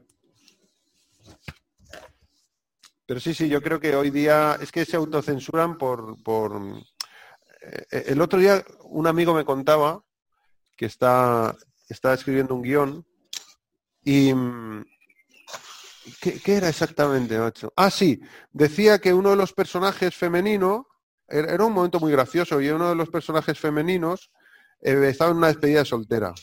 Y entonces en la escena llevaba una polla de esas de goma en la cabeza, esto que llevan en la despedida de soltera, ¿no? Un, falo de, goma espuma ahí en la cabeza, que llevan todos ¡eh, eh, eh! Que es una cosa normal y corriente. O sea, no sé si lo habréis visto alguna vez, pero si alguna vez habéis visto una despedida de soltera, eh, es, es- es- es lo típico, o sea, ir disfrazada y con algo fálico o algo así, bueno, pues es algo que hace la gente, ¿no? Es algo normal, te puede gustar más o menos, pero es algo que está a la orden del día. Y entonces, claro, que eh, reescribieron ese trozo e hicieron, porque era como cómico, e hicieron que eso lo llevara en la cabeza el chico, por si se podía ofender a algún colectivo, en plan, está de- eh, eh, denigrando a las mujeres porque llevan un falo de goma en la cabeza, tal y cual. Eh, que en realidad es como, pero bueno, pero si es que estás mostrando una realidad, es decir, puedes gustar más o puede gustar menos, es gracioso, no estás intentando ofender a nadie, simplemente pues, es una escena graciosa, pero precisamente nadie le dijo que quitase eso de la, del guion, Lo hizo él. lo quitó él, se autocensuró, yo se lo dije y dije, "Hostia, te has autocensurado, y dice, sí, tío, pero es que hoy día está la cosa muy complicada y, y basta que, que te miren, ¿no? Un quíteme ya esas pajas y, y a lo mejor te hunde un proyecto, un proyecto cinematográfico en el que has invertido mucho tiempo y mucho dinero por una gilipollez así, eh, Eh. salen los medios y, y- y te cuesta a lo mejor parte de la recaudación y lo entiendo perfectamente, pero, pero me parece horrible, ¿no? Que te tengas que autocensurar. Sí, luego lo, lo que suele pasar es que tiene el efecto Streisand, o sea que cuando cuanto más se critica algo, lo que hace es subirlo más. Entonces, pero es un poco, punto sí. pero tener que estar en, en, el- en la constante mm, tesitura de, de me pongo en, el, en un posible disparadero o no por escribir algo, o sea, me parece un poco, no sé, es que es... Bueno, el- Terrible. el- en el documental que hay en Netflix sobre Michael Jordan, hablan un poco de eso también, ¿no? Y que Michael Jordan cuando estaba a tope con... que se puso a... a- querían fabricar unas zapatillas, las Nike Air, las Air Jordan, eh, a él no le gustaba Nike, él quería Adidas. Pero los de Adidas le dijeron, es que no tenemos tecnología, macho, para, para hacer estas zapatillas que, que- que- que deberíamos hacer, ¿no? Y acabó haciéndolo con Nike, aunque a él no le molaba Nike, ¿no? Y entonces eran las elecciones y, había uno de los candidatos, pues parece ser que era un, republicano con bastantes tintes racistas, ¿no? Y en- entonces le propusieron eh, si él podía hacer un alegato a favor del demócrata. Y el tipo dijo que, dijo una frase, ¿no? Dijo, eh, mi madre se enfadó mucho conmigo, pero yo le dije, es que los republicanos, no, no voy a meterme porque lo que los republicanos también compran zapatillas. Dijo a la peña, ¿no? Como en plan, yo podría postularme de un lado o de otro político. Es evidente que yo me postularé más pues a, a favor de, de aquellos que, que no tratan de, de denigrar a, a mi pueblo, ¿no? A los negros, en este caso. Pero en la realidad, o sea, de hecho, él decía que hacía aportaciones económicas para los demócratas. Para el, no sé quién era, ahora perdóname, pero no recuerdo quién era el candidato demócrata. Pero que él, él, ha- él había puesto pasta para el demócrata, con lo cual apoyaba la causa demócrata, no apoyaba la causa republicana. Pero públicamente se negó a, a posicionarse porque decía que eso podía ser el fracaso de ese negocio que estaba emprendiendo, ¿no? Y que él lo que quería era vender zapatillas y que automáticamente la mitad de los que van a comprar zapatillas, que son republicanos, dicen, ¿y este tío que es que hace? Pues yo no. O sea, está apoyando a los demócratas, pues yo no te compro las zapatillas, ¿no? Esto lo veis ahora con Cataluña, con todo el tema de, de, mm, de la política, ¿no? Que dice, no, ay, pues boicota el producto catalán, pero todo por una cuestión, no porque el producto catalán sea de mejor o peor calidad, Y no por un tema político. político. Entonces, claro, luego decía que ya de mayor sí se ha posicionado, ¿no? Que ahí a lo mejor luego se arrepentía, que se tenía que haber posicionado, pero yo, yo entiendo las dos, las dos situaciones, es decir, que te posiciones, que no, me posiciono y a mi carrera que si le tienen que dar, que le den. Pero también entiendo el que no quiera hacerlo, el que diga, Sí, ya, pero es que yo de mi carrera, ¿cómo, tío? Y Es comprensible. yo lo llego a entender, ¿no?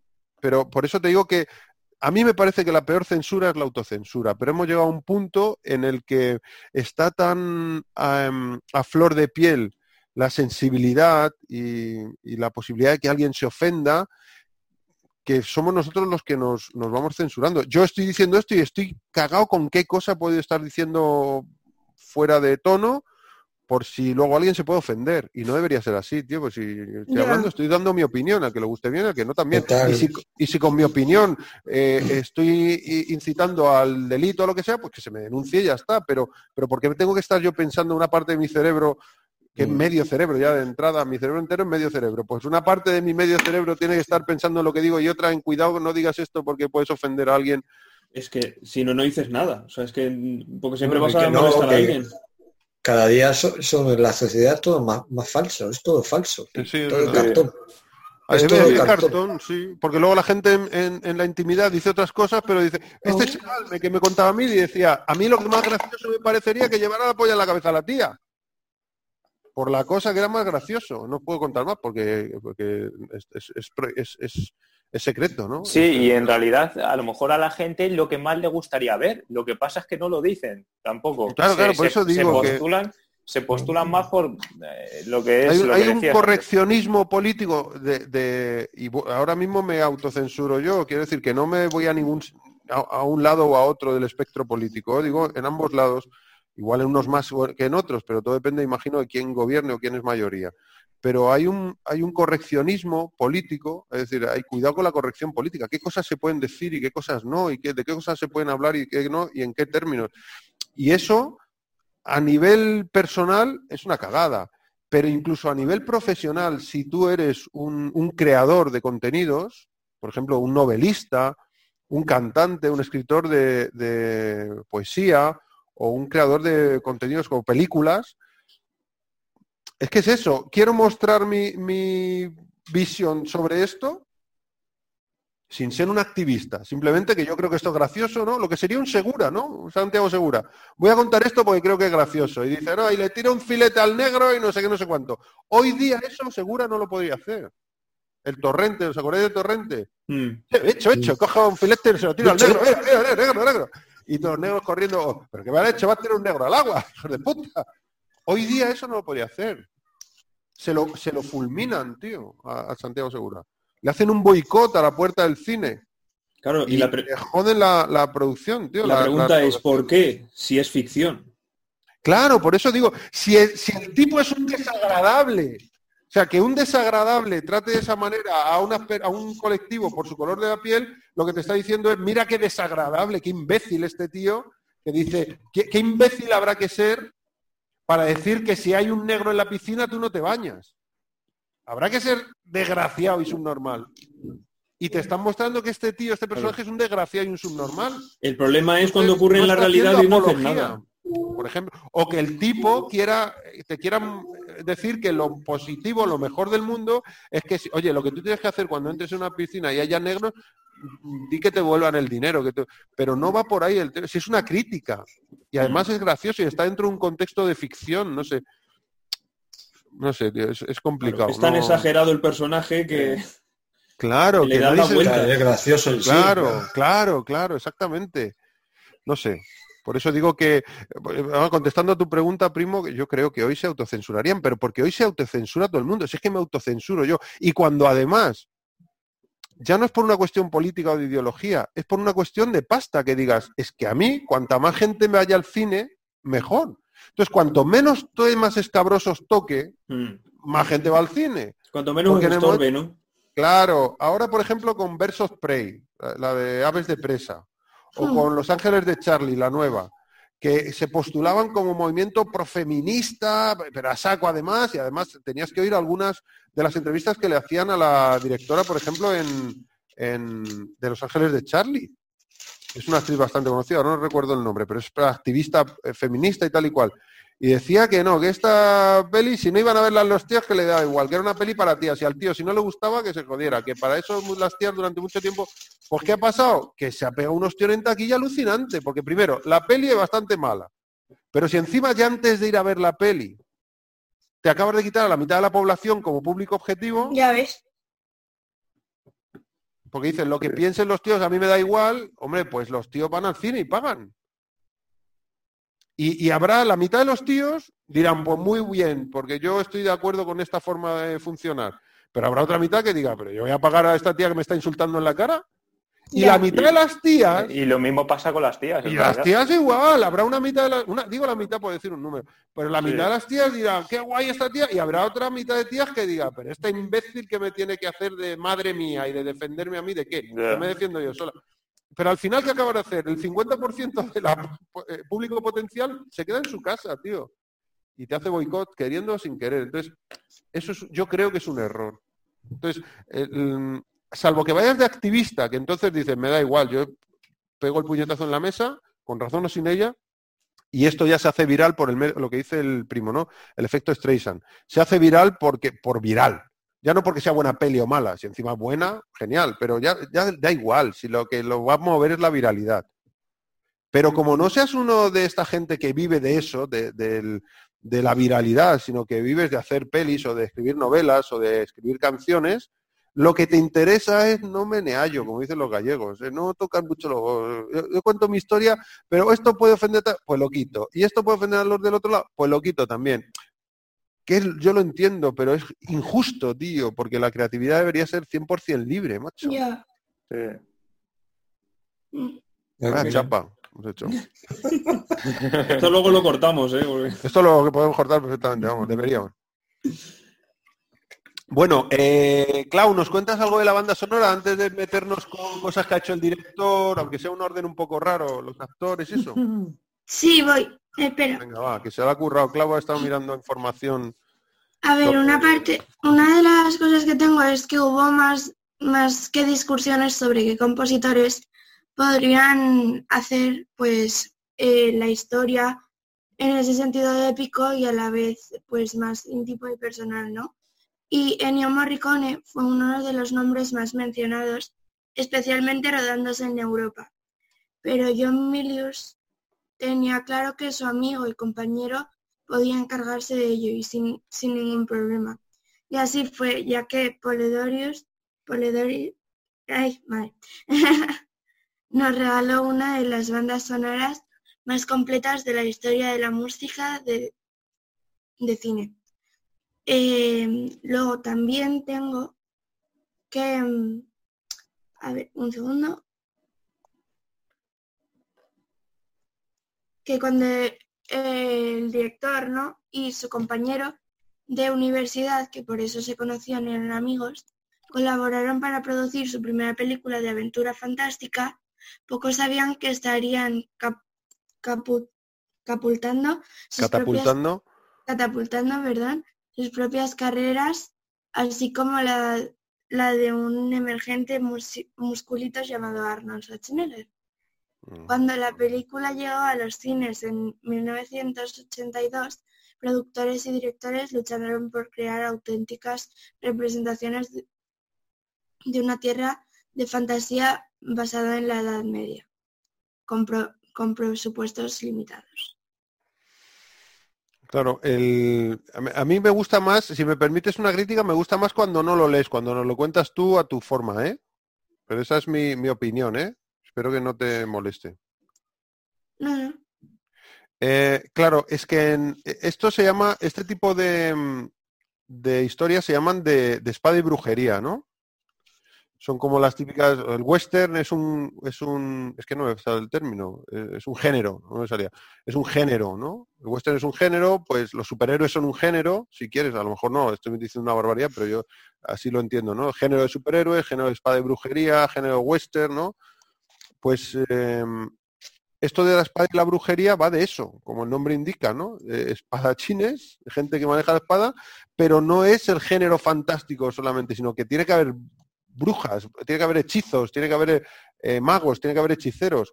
Y una de las cosas que en alguna ocasión se quejaban de esta peli de Conan es que en los relatos de Robert. Howard había mucha más brujería, mucho más hechizos que en, que en la peli de Milius. No sé si lo habéis oído esto, lo habéis leído. Había leído No, pero... que... es- Dale, dale, Víctor. No, José. No, pero se echan falta. Es- En realidad lo, lo que estás diciendo tiene sentido, porque sí que para llamarse así, que es verdad, eso yo lo sabía, no, no se ve mucha brujería en la película. Eso sí que es verdad. ¿Qué ibas a decir tú, primo? No, que había leído que, que la primera parte se alejaba bastante de lo que eran los cómics originales. En la Sí, la- segunda ya no sé, pero en la primera sí. Tanto los cómics como las historias, sí. Mm. Sí, porque en, en la- en los cómics eh, eh, es más un como un corsario. Bueno, es que hace de todo el Conan, pero es más como un corsario, es más em, pirata, corsario, eh, ladrón. Aquí es un bárbaro, es un guerrero, ¿no? Y hace de ladrón. Pero bueno, tiene, tiene la parte esta un poco de, del origen. Es una peli de orígenes, ¿eh? es como de em, Batman Begins. Es que te cuenta los orígenes de, de Conan que no son esos orígenes en la historia original, no tiene nada que ver. O sea, no es un, no ha sido un esclavo y un. Esto, la historia original no es así, pero, pero está, es un poco que han cogido eh, em, información de la historia de Kull el Conquistador, que también había em, inventado eh, Robert. Howard, y la han mezclado con Conan. Y hay muchas cosas que han cogido de ese Kull, que es anterior a Conan, y lo han metido, además es anterior históricamente, y de hecho el malo, Tulsadum, forma parte de las, de las historias de Kull el Conquistador. Y es como anterior temporalmente, o sea, la historia de Conan sucede como hace 10.000 años aproximadamente. Pues de- 12.000 a 15.000 creo que dice. en el. La historia esta, eh, cu- cuando dice al principio, entre el, el hundimiento del Atlantis y el, y el resurgir de los hijos de, de los hijos de Ario, ¿no? O de Aries, algo así dice, ¿no? Ese es el periodo en el que vive Conan. Bueno, pues los del Kul, el conquistador este, es anterior al hundimiento del Atlantis. Que es como una es como una, una ciudad imaginaria por parte que, que ha creado el Robert. Howard este basándose en la Atlántida, ¿no? Es una Atlantis imaginaria, es una ciudad que se hunde y resurge o resurge, no sé si va de una manera o de otra, no sé, para adelante o para atrás. Vamos, que es una ciudad que resurge de las aguas o que se hunde en las aguas. No, perdón porque no soy... Mm. No, yo no he leído los libros ni nunca. Ah, por cierto, una cosa que quería decirle al primo. sigo. El Robert Howard este, eh, que escribe Conan, eh, de- eh, crea Conan en el año 32, em, escribe la primera, publica la primera historia de Conan en una revista Pulp que se llama, eh, creo recordar que se llaman Stranger Tales. Creo recordar que se llama así, porque luego había otra revista que le hacía competencia que era Wave Tales, que era como, así como cuentos asombrosos, ¿no? Cuentos extraños y la otra era como cuentos asombrosos. Y, y- y presentó varias eh, propuestas y le cogieron una de ellas, que creo que era eh, The Dark People o algo así, no me acuerdo cómo se llamaba. Que es la primera historia de Conan que se publica en el año 32 en esta Stranger, Stranger me parece que se llamaba, Stranger Tales, algo así como, como cuentos extraños. Y luego a posteriori le publicaron otras novelas a posteriori en la, digamos, en la revista que era la, la que le hacía la competencia, en el Weird Tales. Bueno, pues en esas dos revistas publicaba eh, H.P. Lovecraft, tío. Ostras, qué bueno. te iba a molar mucho. O sea, es compañero de época de publicación de H.P. Lovecraft. Sabía que ese dato te iba a molar. Ostras, pero ¿y no se le pegó nada de uno al otro? ¿Algún monstruo sacaría a Hogwarts? Seguro, con- más, estoy seguro, porque de leerse. de- aunque no fueran ni amigos, que seguramente se conocieran y fueran colegas, pero aunque fuera de leerse, de compartir lectura, decir, ¿qué ha escrito este, que es famoso también, es conocido?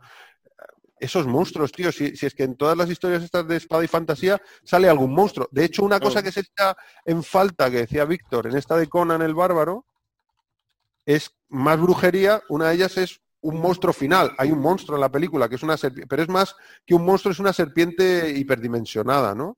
Mm. más que un monstruo extraño, imposible de que no pueda existir, mágico, ¿no? Mágico es el tío, el Tulsadun, que se convierte en serpiente. Que Mm. para la que- época está bastante con- conseguido. Que también menudo efecto ese cuando se, va, se le va haciendo me hocico de la eh. serpiente. Es una máscara. Qué curioso.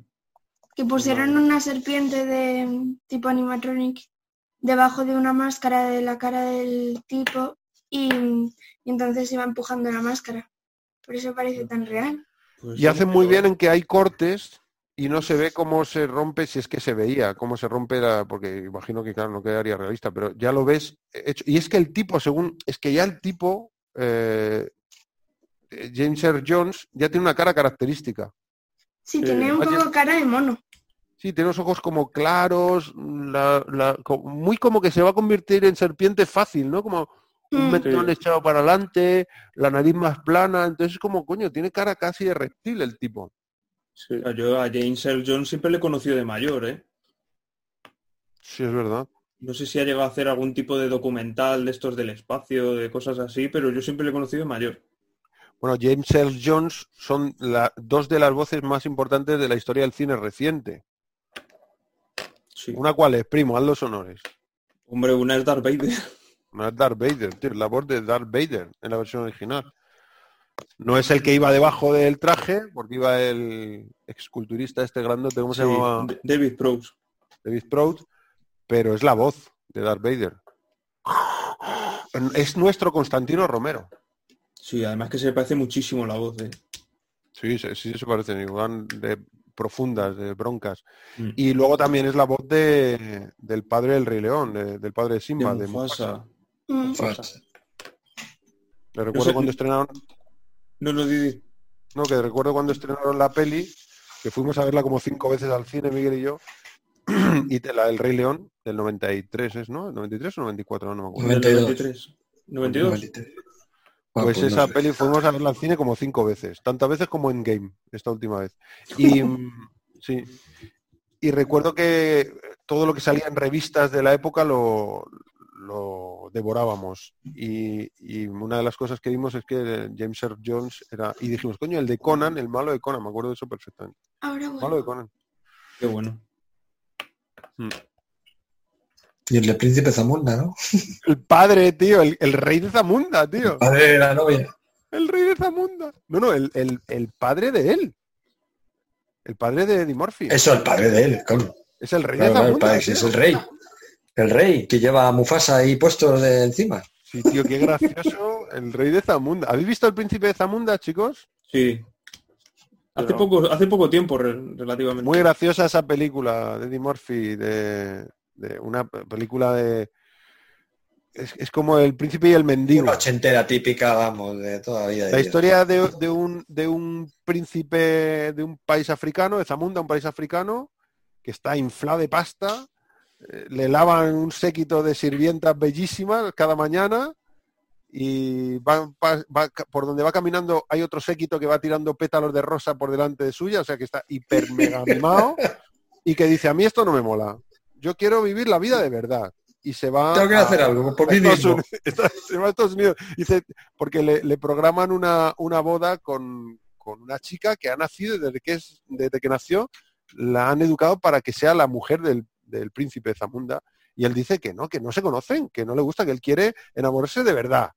Dice, entonces me voy a ir de aquí, al sitio más lejos que menos se parezca a Zamunda, que es Estados Unidos. ¿Y dónde me voy de Estados No. Unidos? Donde pueda conocer a una, a una reina. Y se va a Queens. Dice, mira el mapa y dice, este tiene que ser un sitio buenísimo, se llama Queens. y se va allí, claro, y no, imagínate qué sería, tío. Es muy divertida esa película. Pues el padre de él, que todo el rato está diciendo, pero hijo, ¿qué haces? Estás loco. Si esto tú has nacido para eso, pues aprovecha la situación, ¿no? Es como yo. Pues yo cuando conocí a tu madre tampoco me gustaba mucho, pero con el tiempo me he acostumbrado, ¿no? Y luego se escapa y el padre se pone a buscarlo y no sabe dónde está hasta que lo encuentra. Es muy divertida esa película, tío. Te, te, te- te ríes muchísimo. Eh, Claudia, el príncipe de Zamunda. ¿tú- te- a ti te gustó, Sí. ¿verdad? Sí. ¿Cómo nos reímos con esa peli? lo Pues hemos este es el papá de... Sí, lo hemos visto varias veces. Lo sé. ¿Qué más cosas? ¿Algo más de la banda sonora? Ostras, ya son casi las 10 menos 20. Yo lo que lo de la banda sonora, lo que decíamos antes de que se parecía mucho la- el tema principal al desafío total. Y es que luego Jerry Goldsmith eh, admitió que se había inspirado en Poledouris para hacer para hacer el bueno, Es tema. un homenaje. Y si le no- haría un homenaje. Claro. Sí, sí. Si no lo admites, se lo admitimos nosotros. Yo es que seguro empieza a sonar, digo, pues esto es desafío total. Yo creo que le hizo un homenaje. He oído por ahí que le hizo un homenaje. Hombre, sí. eh, qué menos que decir eso, ¿no? Sí, joder. Una mención merecida.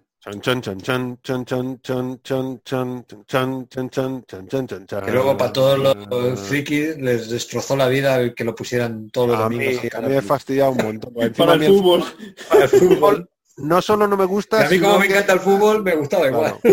A mí el fútbol, no, digo, el fútbol de competición, el fútbol de la liga, ¿eh? No solo no me gusta, sino que siempre me ha parecido que, como eso, como se tiran, que forma parte del deporte, Miguel lo sabe, ¿no? Vamos, del, del espectáculo. fútbol de, liga- de espectáculo, efe- efectivamente. Pues para perder tiempo que se tiran y tal, y eso me parecía como una ofensa, decía, pero qué poco honesto, qué poco digno, ¿no? Sí, yo estoy contigo, el fútbol por yo eso. tampoco. Pues a día de hoy Me sigue. ¿eh?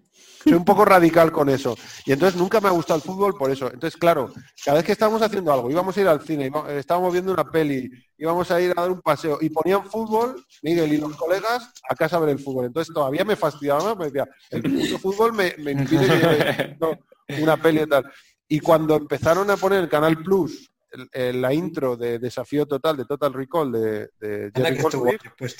Pero muchos años. Y de hecho ahora la oyes y se asocia a eso. Ojo, que a día de hoy sigue, ¿eh? ¿Todavía sigue? Sí, sí, sí, sí.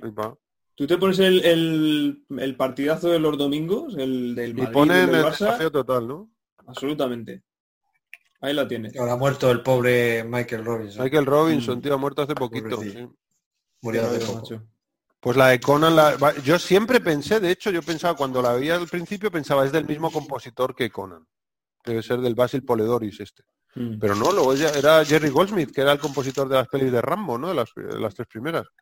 Que a mí me gustaba mucho, pero dije, ostras, pero si es igual, la, la ha copiado un montón. Y luego Robocop, eh, intento recordármela.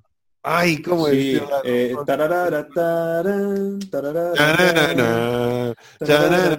Tararara. Ostras, yo he jugado al Con lo- videojuego. Y con el ruido metálico también. Sí, sí, sí. Chin, Muy- chin. Sí. Muy característico. Muy característico. Qué buena. Ostras, mira, una peli que deberíamos traer aquí, ¿eh? Robocop. Sí, nada violento también. Nada violenta. No. Esa es, se ve bien. Además, la, la edición extendida, en la edición extendida tiene cortes, en los cortes violentos, cortes más explícitos todavía. Un ¿Todavía? Todavía, sí, sí, sí. Ese hay que ponerse una mascarilla, ¿eh? Para que no te caigan Para que no te salpiques, sí. Pero qué, qué peli, qué crítica, macho. Eso, eso me parece una crítica social salvaje esa película. Sí, ostras. Que por cierto, a los que nos estén oy- oyendo y tengan niños, que no se asusten, eh, en edad, pues yo qué sé, entre 10 y 14 años, más o menos, hay una serie que se llama El maravilloso mundo de, El asombroso mundo de Gumball, ¿no? Sí. Que, que es, es infantil, ¿eh? es completamente infantil, pero tiene un diseño de producción chulísimo y unos guiones tan buenos y hace crítica sin hacer moralina, hace una crítica social constante, sin hacer moralina, que es oro puro esa serie, es oro puro y muy divertida. Mezcla imagen 2D con imagen 3D, con imagen real, con CGI, con Muppets, con... eh, eh, es chulísima la serie. Fondos que son como collage, pero súper divertida la serie. Es, es un gato, eh, que es Gumball, eh, su padre, que es un conejo, que es medio retrasado el hombre, la madre, que es una gata, y su hermana, que es una conejita, que es súper lista. Y tienen un hermano adoptivo que se llama Darwin, porque es un pez que puede respirar fuera del agua y tiene piernas. Entonces se llama Darwin. Es como la evolución. Qué Y bueno. van siempre Dar- Darwin y, y, y Gumball van juntos. Y Claudia los pone mucho y me parece, digo, qué buena serie, tía. Porque enseña valores sin hacer moralina. Y además tiene una crítica social que los niños mm, les pasa perfectamente desapercibida a los niños de 10 años, pero ya el de 15 años ya va viendo cosas que dice, ostras, aquí me quieren contar algo más, ¿no? Muy interesante esa serie.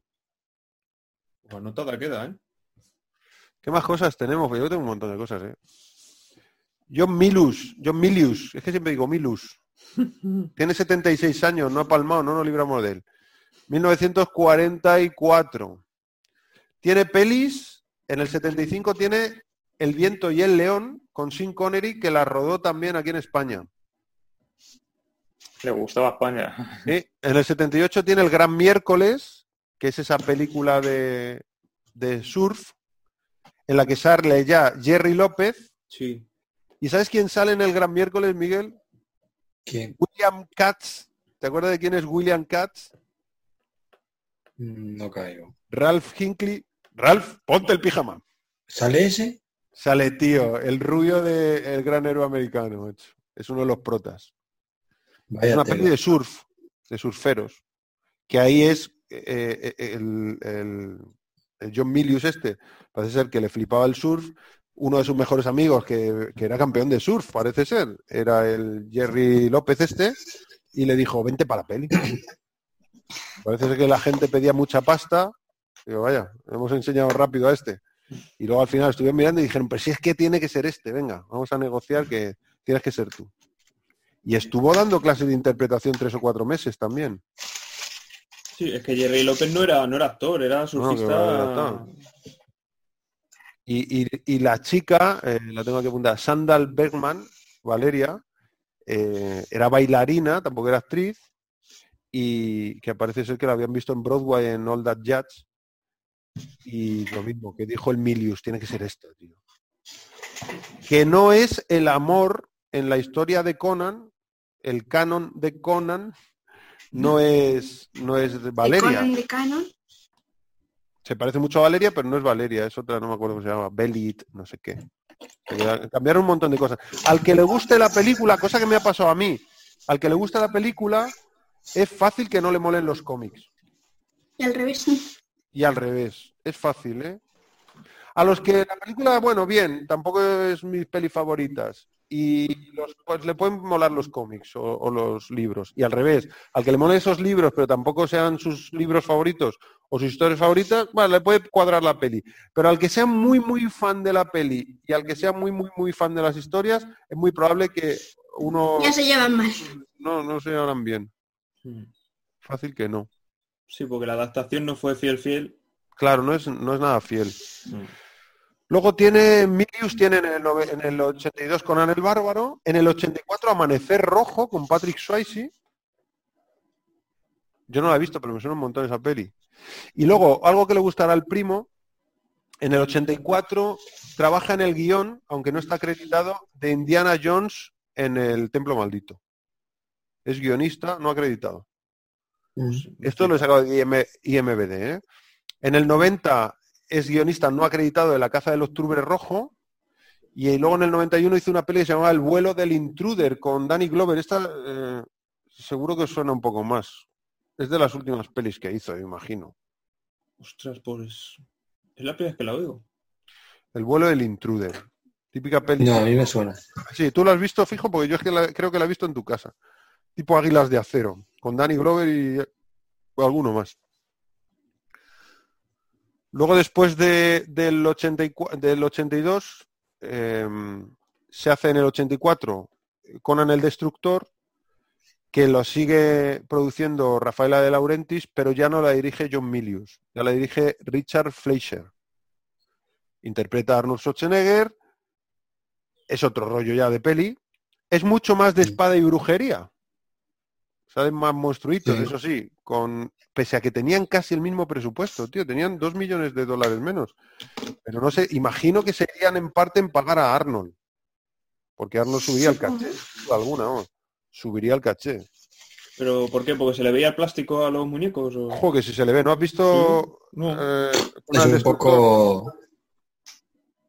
Es más, parece un serie poco- B, Conan el Destructor. Sí. Joder. Pues no sé si verla. Y luego, en el 85, un año después, el mismo director, Richard Fleischer, dirige también a Arnold, y en este caso, a la que de aquella, en ese año, hace de Ludmila Bobet Drago, de la mujer de Iván Drago, el antagonista de, de Rocky en Rocky 4, esa del ruso y el americano y tal, eh, Brigitte Nielsen, que luego hizo en el 86 con, con Stallone también la peli de Cobra y salió en Super Detective en Hollywood 2 con Eddie Murphy también, que era la... Sí, la- Que dicen que Arnold y la Brigitte Nielsen o hay más que palabras. Bueno, ¿cómo?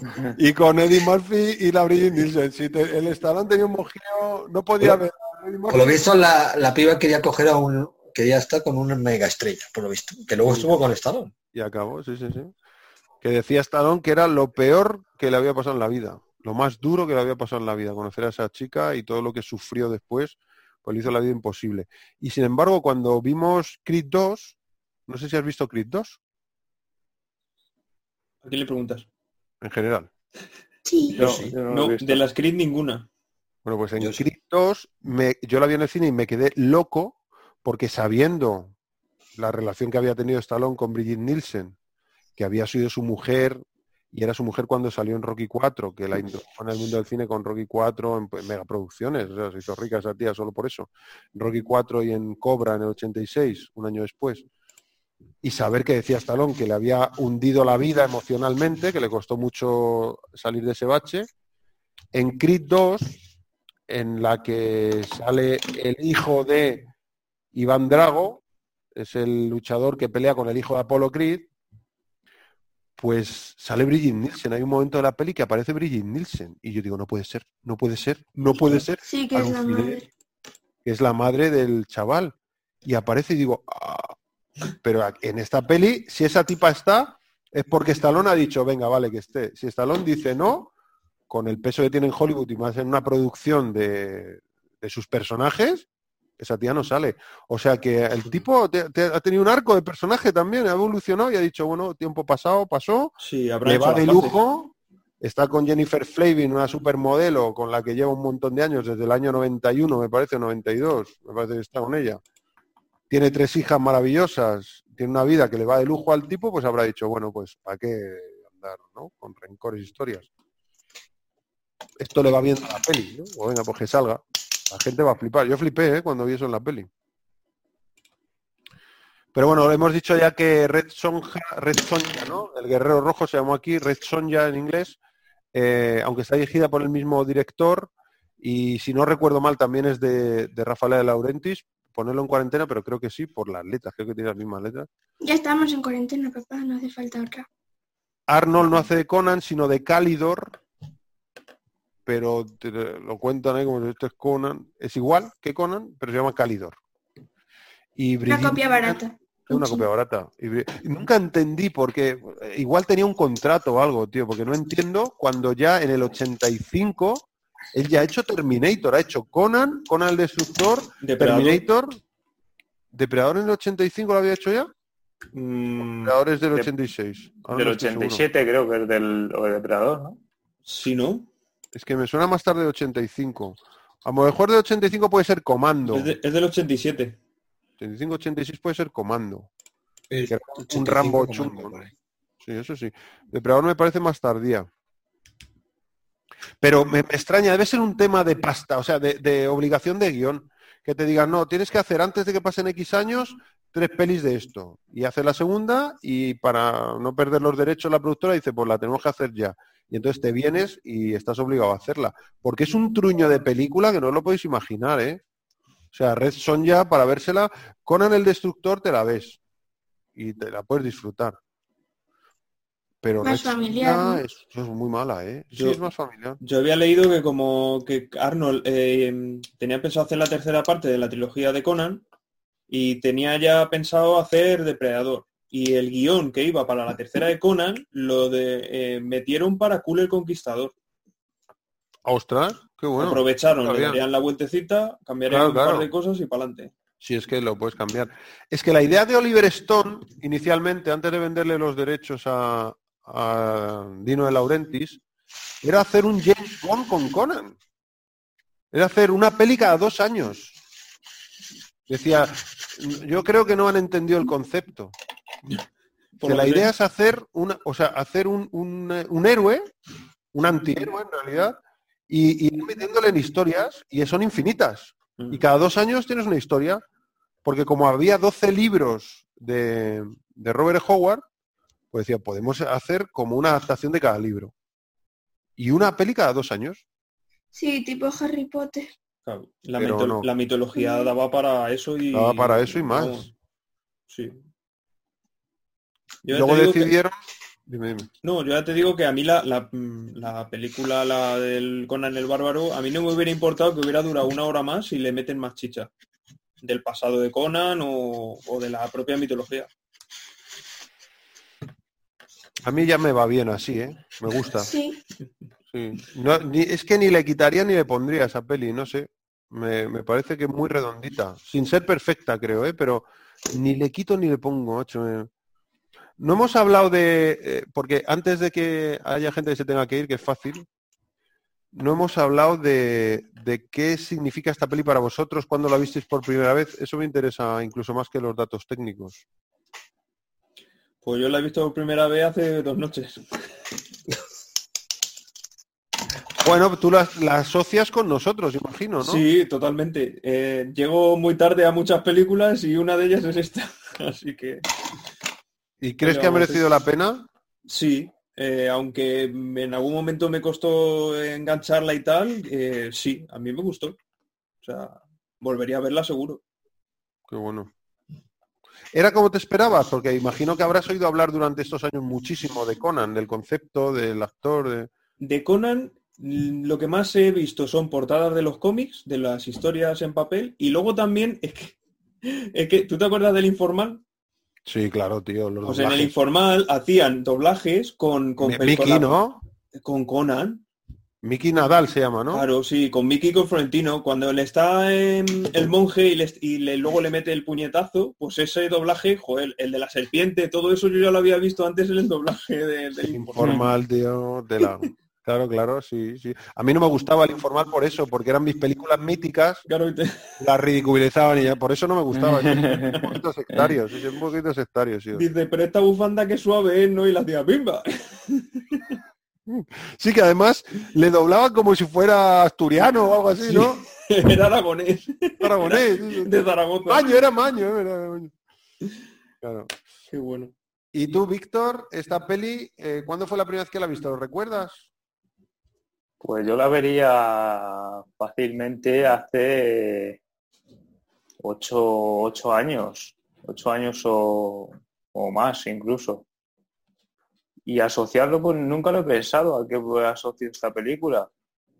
No sé, porque yo creo que se ha quedado más marcada esta última vez que la he visto y la asocio igual que, que Jesús a, a todos vosotros y en especial a ti que la está pensando y diciendo, joder, la película de Claudio, porque nunca había pensado a que puedo asociarla, ni, ni sé por qué lo, la vi, a lo mejor fue por por la época que redescubres a Arnold y te ves sus películas y, y empiezas a ver cosas suyas, el documental este que tiene de culturismo y tal, a lo mejor la, la pude la pude ver por esos momentos, pero no lo recuerdo bien. ¿No no recuerdas? Imagino, la, la verías en tele o en vídeo, ¿no? Sí, el DVD. DVD, no, vídeo, es que tu vídeo no, tu DVD ya, claro. Yo vídeo de pequeño, muy pequeño, mayor, ¿no? seis, eh, siete años. Y hace ocho años tú ya eras DVD, tú y todo el mundo, claro. Sí, era años DVD.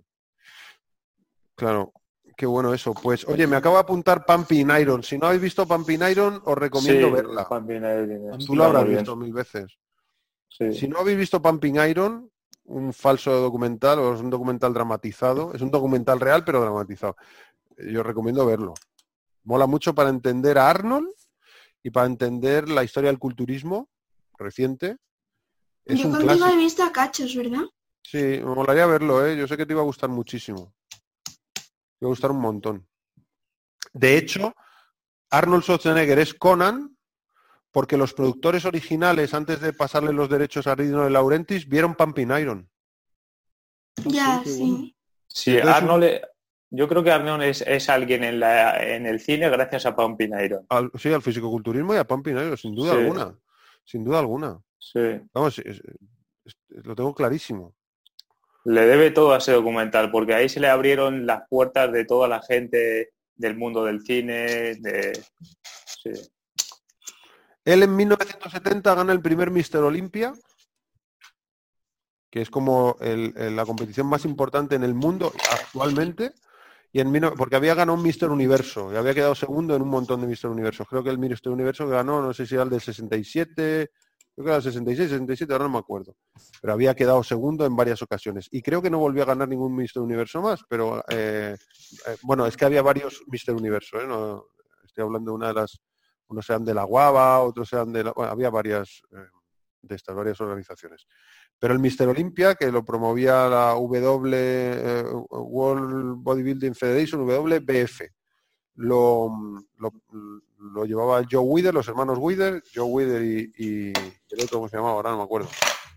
Bueno, pues eh, lo gana y ese mismo año hace Hércules en Nueva York. O sea, Ah, qué mala es esa película. Oh, qué mala es, tío. Es muy, es mala es. Esa es de serie Z. Pero, es muy curioso. Hércules en Nueva York, sí, la primera peli de Arnold. Hostia. Has de verla, has de verla. Es, es tan mala que le da la vuelta al marcador y se vuelve buena, de graciosa. Sí. De como, de como si lo hubieran hecho a propósito que fuera tan malo. tío. Yo creo que en el videoclub me va a costar encontrarla, ¿eh? No, no, no, esa va a estar fácil de encontrar. Hércules en Nueva York. Yo la tengo en DVD porque soy un friki, pero. Pero además no aparece como Arnold Schwarzenegger, aparece como Arnold Strong. Strong. No, ¿sí? Sí, porque Schwarzenegger dice se va a hacer daño. Arnold fuerte. Arnold Madre mía. fuerte. Solo por eso toco Y ahí, en esa peli está de tocho, tío. Sí, sí, Esa sí, peli sí, está ¿eh? animal. Hay una escena que pelea con un oso en Central Park, que es un señor disfrazado, y con una música como eh, griega. Bueno, bueno. Es Pero qué locura es esta. Porque Y, baja del y la Olimpo, cena baja del y, Olimpo. y- y no sabía ni hablar, ¿eh? No sabía hablar inglés. ¿Cómo? ¿Que le doblan? Que le Ah, doblan en la versión inglesa, le doblan. Porque dijeron, no podemos sacar esto. Joder, Ay. ¿Pero qué le pasa eso en la boca? My name is Hércules. Ostras, Lo pero qué bien se le entiende, ¿eh? A- a- hace Pero poco se le vi un vídeo y se le entiende muy bien. Nosotros le entendemos muy bien. Porque, porque hablamos el inglés regulero. Claro, claro. un americano no lo entiende. Claro, depende de la zona de donde sea, joder. No, claro, depende, claro. Es como aquí un... Entiéndete un gaditano hablando rápido, ¿no? Es español, no parece, no parece. Pero luego cuando en el 75 hace el documental de Pumping Iron, no sé si se estrena en el 76 o 77, pero, pero el documental es, de, eh, es del 75 porque es de la preparación para la competición del Mr. Olympia del 75 en Pretoria, en, en Sudáfrica. África, en Sudáfrica, que gana eh, Arnold y es cuando se retira el fisicoculturismo. Y mola porque van perfilando a los diferentes compañeros, amigos de Arnold. Está muy guapo esto. Pues uno de los productores lo vio y dijo, este tipo con el carisma que tiene, porque Arnold tiene, otra cosa no sé, pero carisma tiene para regalar. A raudales. Con lo listo que es y el carisma que tiene y ese físico, ¿qué hacemos que no le no está haciendo pelis? Mm. Y le dijo a uno de los productores, que no recuerdo el nombre, le dijo, tienes que ver este tío. Y dice, pero ¿y este, ¿y este qué va a hacer? Dice, Conan. ¿Pero qué es Conan? Dice, mira. Y le enseñó las ilustraciones de Fran Frasetta. Dijo, Muy este bueno. es Conan. Dijo, coño, pues es ese, es verdad. Wow. Vamos a buscar dibujado ahí. Es que es ese. Es que es ese notas. Y ahí arranca la, la carrera, y bueno, gracias a, a John Milius, que hizo un pepino de película con la banda sonora de Basil Polidoris, que hizo un Guau. pepinaco de película. Y a partir de ahí, así. Bueno, los cuando decíamos que, que- que no era conocido Arnold, no era conocido para el común de los mortales, para los fisicoculturistas era Dios. Ya, era Dios, sí, es verdad. Entonces se llenaban los cines de fisicoculturistas, tío. Sí. Flipando.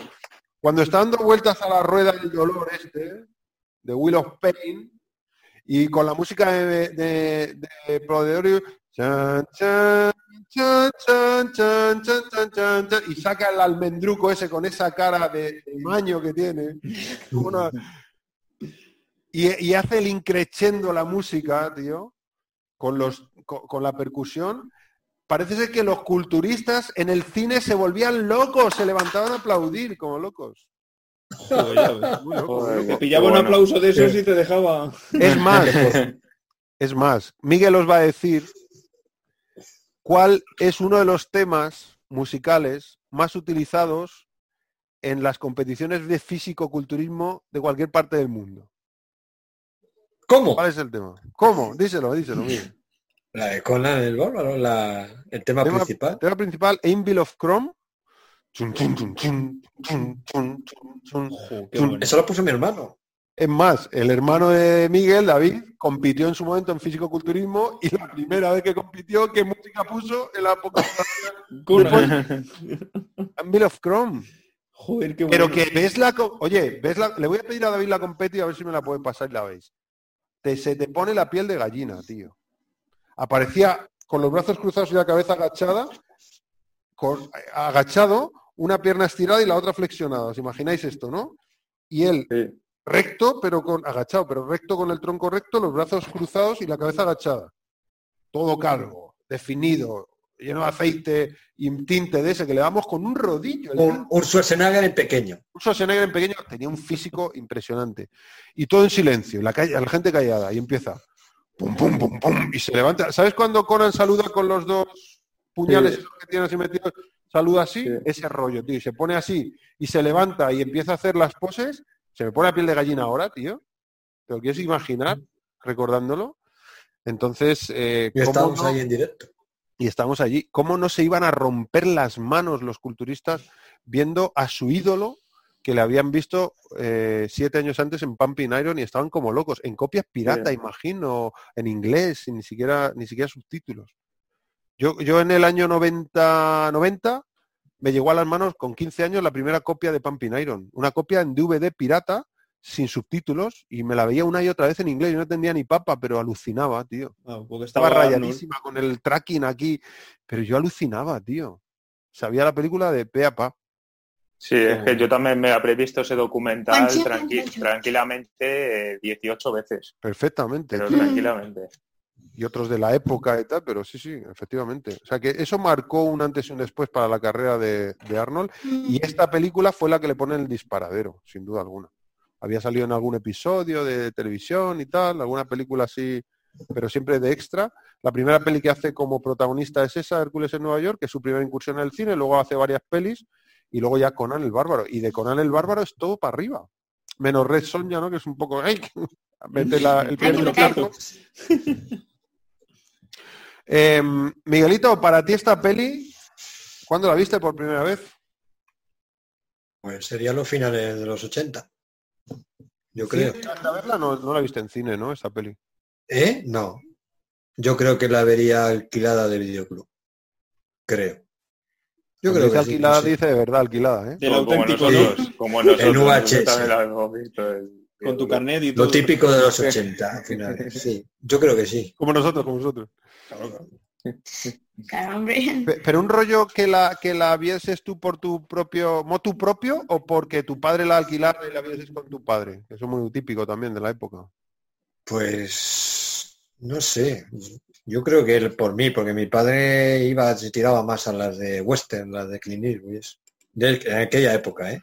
Pero luego tu padre fijo que la vio y se la grabó. Hombre, claro, la- mi padre la tiene. Ahora mismo está en casa, en VHS, grabada. De un alquiler que se hizo y se copió la, la película. Era como cuando alquilamos... Con carátula y todo. La más pirata de Conan, el padre de Alejandro más pirata de Conan.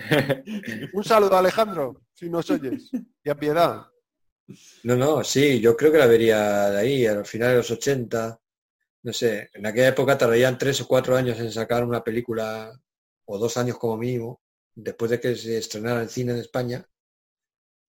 Tardarían dos o tres años. Yo por aquella época ya tendría más de 15, 16 años y ya iba alquilando películas. Sí, la vería a finales de los 80, por ahí. Em, ¿Te gustó cuando la viste por primera vez tanto como te mola ahora? ¿O te ha ido No, yo creo, yo creo que me gustó más el por la brutalidad de ver un actor tan grande haciendo una película. Yo no había visto a nadie, había visto el estalón en las primeras que vi, que es, creo que fue Yo el Halcón, Cobra, todas esas. Porque las de Rocky las vi años más tarde, pero las de Overton y eso sí las vi en la época, en la época de que se ponían en alquiler. Y cuando vi a ese tío, digo, pero ¿este quién es? Vaya monstruo, chaval. Y luego, más años, un poco más tarde, con los gemelos, que me enseñaban, sí, es que mira, los Conan. ¿no? Y usted es igual que, los dibujos. Pero vamos, no tengo mucho recuerdo, porque estoy hablando de hace 30 años, tío, no me acuerdo. Pero la primera vez que la vi, estoy segurísimo que fue antes de los 90. Estoy seguro. En la tú, final de los Claudia? 80 o claro. Mm, a mí me ha gustado mucho, la he visto por primera vez entera hoy y me ha gustado mucho. O sea, ya lo he dicho al principio, pero no sé, como que no se me ha hecho larga para nada. Eh, Eso que la vimos anoche, estábamos cansaditos. ¿eh? sí. Em, bueno, y que la música me encanta. Y bueno, la fotografía me encanta también, es muy bonita. Sí, es buena, sí. Es muy western la foto también. A mí me pasa una cosa curiosa con Conan. Yo la primera vez que vi Conan, no la... de hecho a mí Conan el Bárbaro no me gustaba. Porque yo la vi más o menos con la de Claudia, igual un año más, con 13 años o así.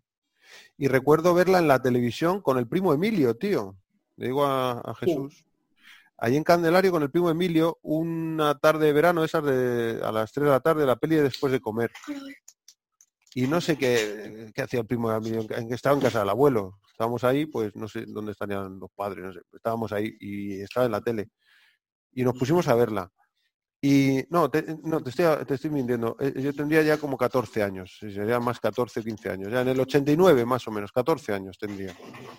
Y yo recuerdo que no me moló, porque mi recuerdo anterior de Conan era con esa edad que te digo, de unos 13 años, de verla en casa del primo Josiño, el primo Josele.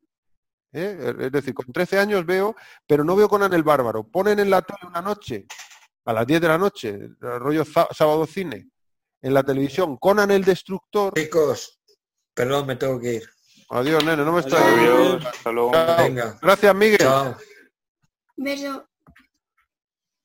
ponen en la tele Conan el Destructor a las 10 de la noche, sería el año 87 o algo así, ponen Conan el Destructor y, y- y los tíos tenían la televisión en el salón, pero el primo tenía una televisión en su habitación, una pedazo de televisión de esas grandes con el culo grandote, o sea, una tele, no sé si era en blanco y negro incluso, tío, en la habitación.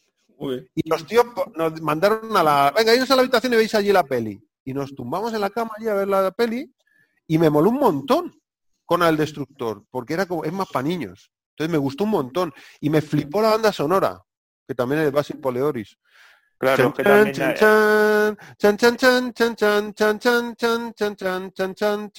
Me flipó la banda Me encantó. Y era como mucho más de aventura, más de espada y brujería, y me encantó. Y entonces cuando un par de años después, yo no sabía que era Arnold, me quedé con que era Conan, con un par de años después, en verano, en casa de mi abuelo, con mi otro primo, el primo Emilio, pusieron, pasaron esa por la tele, nos pusimos a verla. Y dije, ah, esto mola, pero no me molaba nada, porque es que era como mucho más seria, más adulta, más violenta, más- sexo más explícito, y al primo le hacía gracia, decía, mira, se ve una tetilla o no sé qué, pero yo decía, era como, yo es que vengo aquí a ver hostia, no a ver, no, a ver una película de, de infantil, yo siempre he sido muy infantiloide. Sí. En- sí, y entonces como que no me gustó, pero tengo una anécdota, tío, que, que te- creo que os va a hacer gracia. En la peli hay un momento en que Conan, de hecho pasan las dos, pero hay un momento en Conan el Bárbaro, yo las vi al revés, claro. Hay un momento en Conan el Bárbaro que le da un puñetazo a un camello y lo dobla. Sí. Sí. ¿sí? Bueno, bajamos de... Cuando terminamos de la película, nos fuimos a la piscina, estuvimos bajo la piscina y luego nos fuimos al- al parque, a la zona de abajo del pueblo, que tú la conoces, donde la ermita. No sé si fue ese día o fue el siguiente. Eh, había un grupo de amigos y estaban unos que le llamaban los alemanes, que seguro que tu madre los conoce. Si no, díselo a tu madre, el alemán, no sé si era Pepe el alemán, el alemán. Que tenía dos hijos, uno moreno y otro rubio, así muy altos, desgarbados, muy buena gente, muy majete, muy divertidos, muy simpáticos. Y no sé si era el mayor o el pequeño que nos contó, estábamos hablando, sí, pues como en la peli, el otro día visteis Conan o habéis visto Conan, sí, sí, oh, macho, cuando le da el puñetazo al camello, no sé qué, y dice este, ¿cómo? Que mi, mi padre le ha dado un puñetazo al caballo, porque el caballo no sé qué ha hecho, le ha pisado y le ha dado un puñetazo al caballo en toda la cabeza, y nos quedamos flipando, como yo dije, hostia, ¿lo ha tumbado o qué? Y le preguntó la gente, pero el que- alguien que había por allí, dijo, ¿y, y, la, ¿y la ha tirado? Y dijo, no, no, no, no le ha hecho nada, pero la mano de mi padre se la ha puesto así, que no la puede mover. Yo me moría, tío. Me moría porque entre la gracia con la que lo contaba el tipo y, la, y como lo contó que parecía que, que es que le había hecho algo, como, no, pues el Conan le da, sí, pues mi padre le dio al caballo, que dice, sí, porque le pisó y le metió así. Claro, dijimos, y ha tumbado al caballo. No, no, al caballo no le ha hecho nada, pero se ha puesto la mano que es que no puede coger ni el martillo. No se me olvidará eso, tío, me acuerdo perfectamente. Esa fue mi primera incursión con, con Conan. Y no me gustaba, o sea, la de Conan el Bárbaro era como, uf, me gustaba ver la del Destructor, pero la del Bárbaro no. Y luego con, con el paso del tiempo, a medida que tuve ya 18, 17, 20 años, y la he visto más veces, como que la he sabido apreciar y ahora me gusta mucho. Chicos, eh, podemos dejarlo cuando queráis. ¿Le Sí, yo me voy a tener que ir ya. Ok. ¿Te da tiempo a ponerle la nota a la peli? Sí. Uf, Lo que más nos ha gustado, lo que menos. Si Si, te da tiempo, ¿eh? Si no, no, no te preocupes. Sí, sí, sí, sí, sí me da tiempo. Solo que es que es difícil ponerle una nota a la película. Es, es que se la pon un un 7,8. 7,8. ¿Y qué es lo que más te ha gustado la peli y lo que menos? Lo que más eh, la escena de la escena de cuando le resucitan me gusta, aunque también la que la que hemos hablado antes de cuando se cae ahí que, que le van a atacar los lobos y se cae al túmulo ese. Hmm. Bueno, hay, hay bastantes escenas buenas. Y que menos me guste, eh, yo creo que cuando se están yendo de, de matar a la serpiente, que se quedan peleándose por ahí en una especie de cueva, que se queda la chica atrás y, Hmm. Y Mm. se empieza a pelear así con dos, yo creo que esa parte tampoco es que sea gran cosa. ¿Alguna escena memorable que digas, esta es un escenón, es la escena más memorable Cuando forja la espada, el principio, ¿no? sí, el principio maravilloso. Maravilloso, tío, maravilloso. Vale, oye, muchísimas gracias, tío, que no te quiero entretener más. Nada, a Eh, vosotros, un placer. compartir Un contigo. placer, un placer Nos igual. vemos, Víctor. Un abrazo, hasta Un luego. abrazo. Adiós. Ah, guapo. Bueno, ¿vosotros qué? Prima, ¿le das tú? Voy.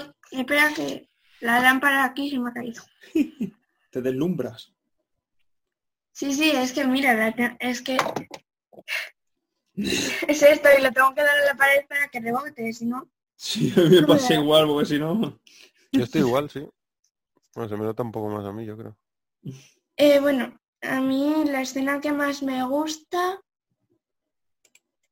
pues mm, algo, por ejemplo, que mm, me gusta mucho y me impresiona mucho lo de la- las escenas de la rueda, que Mm. cuando está girando de niño y acaba siendo ya Arnold, ¿no? Que ya es mayor, pues esa me gusta mucho. La que menos es que no sé. No tiene por qué ser una escena, ¿eh? Puede ser algo que te haya gustado menos de la peli o lo que más te ha gustado. No tiene que ser la escena que más me ha gustado y la que menos, sino lo que más te ha molado de la peli, que puede ser una escena o no, y lo que menos, que puede ser una escena o no. Mm, Es que lo que menos no sé, no se me ocurre nada. Y escena memorable, pues eh, lo mismo del principio forjando la espada y contando todo el como lo de Kron y tal. Oh, eso mola Son- mucho, ¿no? Es muy chulo. Me ¿Qué nota le darías a la peli? Mm, De 1 al 10. a mí es que me ha gustado mucho, yo le daría un 9. Jolín, sí que le tiráis alto a, la- a las estas, ¿eh? Bien, bien. Me gusta, me gusta. Le tiráis, le tiráis. Tirando triples, ¿eh? Joder, te digo, mucho. Ok. ¿Tu primo? Mm, yo lo que comentaba antes, que no me habría importado que me contara un poquito más de historia. De Te ha faltado un poco de historia de, de toda la mitología de Conan, ¿no? O de su entorno, de su historia. O más de, más de su niñez o de cómo se va forjando, porque es que de repente nos pasan a que está empujando la rueda siendo Jorge San, que no hemos dicho nada de Jorge San, pero creo que Ostras, es- no dice nada, pero creo que, que hace un papelón, ¿eh? O sea, Hace un papelón, a mí me gusta mucho Me lo que encanta. hace Jorge Sanz, sí, sí, sí. Mm, lo hace Pues- muy bien. pasa Le ridiculiza mucho por ese tema, pero a mí me, me encanta Sí, sí, Jorge pero- Sanz. Y además es que es muy buen Conan, tío. Es un Sí, sí. Conan niño, es un Arnold pequeñito perfecto. O sea, pocas veces a- un actor no ha dicho nada y ha dicho mucho. O sea, Pues sí. A mí me pareció bastante. Y, y eso, y lo que más lo que más me ha gustado quizás sea la banda sonora. Aparte de los escenarios y el arranque de cuarto de hora, la banda sonora es que me parece pero increíble. O sea, yo no sé cómo no escuché antes esta banda sonora. Pues una vez que la escuches ya no puedes parar, tío, porque No, no. es- yo llevo tres días silbándola, macho, que te diga Claudia. Mm. Sí, sí, ostras. Sí, Sin ver la peli, de pensar en que tenemos que ver la peli, es el cerebro se pone ahí a... sí. Y además la cabeza empieza a decir, no es la de desafío total, sigue, sigue de otra manera. lo que menos me ha gustado, eh, bueno, lo que menos me ha gustado era eso. Lo que más me ha gustado ya lo he dicho. El momento memorable, joder, a mí es que me gusta mucho la escena cuando, en la escena eliminada. Cuando está hablando con su y antes de la, de la batalla que, y empieza a contarle los recuerdos de con su padre. Sí, Es bonito, es verdad. Porque hay un momento Sí, en es el que le dice, eh, para nosotros no hay primavera, solo el viento fresco de antes de la tormenta. Y es que me justo donde está en ese momento. Claro, El es- viento fresco delante de la tormenta es esa escena. claro, la calma antes de la tempestad. Y por eso le viene y, no sé, creo que es el único momento en el que se los ven más civilizados que nunca. Es verdad. Sí. Sí, sí, sí. No. No, no son bárbaros o no son, No. Porque el Subotai no es bárbaro, pero vamos, que no son, no parecen gente de esa época, sino gente, podía ser gente actual, ¿no? En, Sí, perfectamente. hablando de sus inquietudes, ¿no? Mm. Qué guay. Bueno, a mí eh, tengo muchísimas escenas que me gustan. A mí lo que más me gusta de la película es Arnold. Creo que nadie puede hacer de Conan como hizo Arnold en esa película y en la siguiente, la verdad. Me parece que, que tanto dirigido por Milius como por el Phaser este, es muy buen Conan. Es verdad que la segunda, la de Conan el Destructor, pues eh, es, más una película de aventuras al uso, con más humor, mucho más diálogos, situaciones más típicas, una película más es que tampoco es familiar, pero es una película más más de fantasía de adolescentes y de todos los públicos, si quieres, ¿no? Eh, Un hombre más familiar que la primera, sí es. no, sí, claro, es que más familiar de la primera es que es Platoon, es más familiar Cual- que la primera. cualquiera, Apocalipsis Now, ¿no? Ah, por ahí sí, no. Em, que- lo que menos me gusta. lo que menos me gustaba antes de esta película era toda la parte explícita sexual, pero es verdad que yo siempre he sido un poco más inocente, un poco más aniñado en ese sentido. A mí me encantaba Rocky porque no, pues se iba, había hostias, había emoción, había amor, había épica, había, pero el sexo, pues yo cuando quiera ver sexo ya, ya, ya miro sexo, ¿no? Ya tengo sexo. Pero no sé, no es cuando tenía una edad más joven, era como que me molestaba un poco que hubiese mucho sexo explícito en una peli, ¿no? Y una, más una peli que me molaba, como me sacaba un poco. Mm. Ahora no, la verdad que ahora no me, no me sobra. Es que la verdad es que no le veo nada malo. No le veo nada malo. Pues para adelante. o sea, mm, lo mejor eso, Arnold, eh, no, ahora mismo no se me ocurre nada malo, seguro que habrá alguna cosa. Pues si quieres a lo mejor en algo malo, eh, los efectos que puedan haber envejecido un poquito, un poquito, tampoco mucho, ¿eh? Y son parte del encanto de la peli. Por ejemplo, la serpiente me parece que está muy bien hecha, siempre me pareció que estaba súper bien hecha. pero esta última vez que la he visto, Sí, lo del ojo, tío, pero si es una serpiente mentira y lo del ojo es alucinante.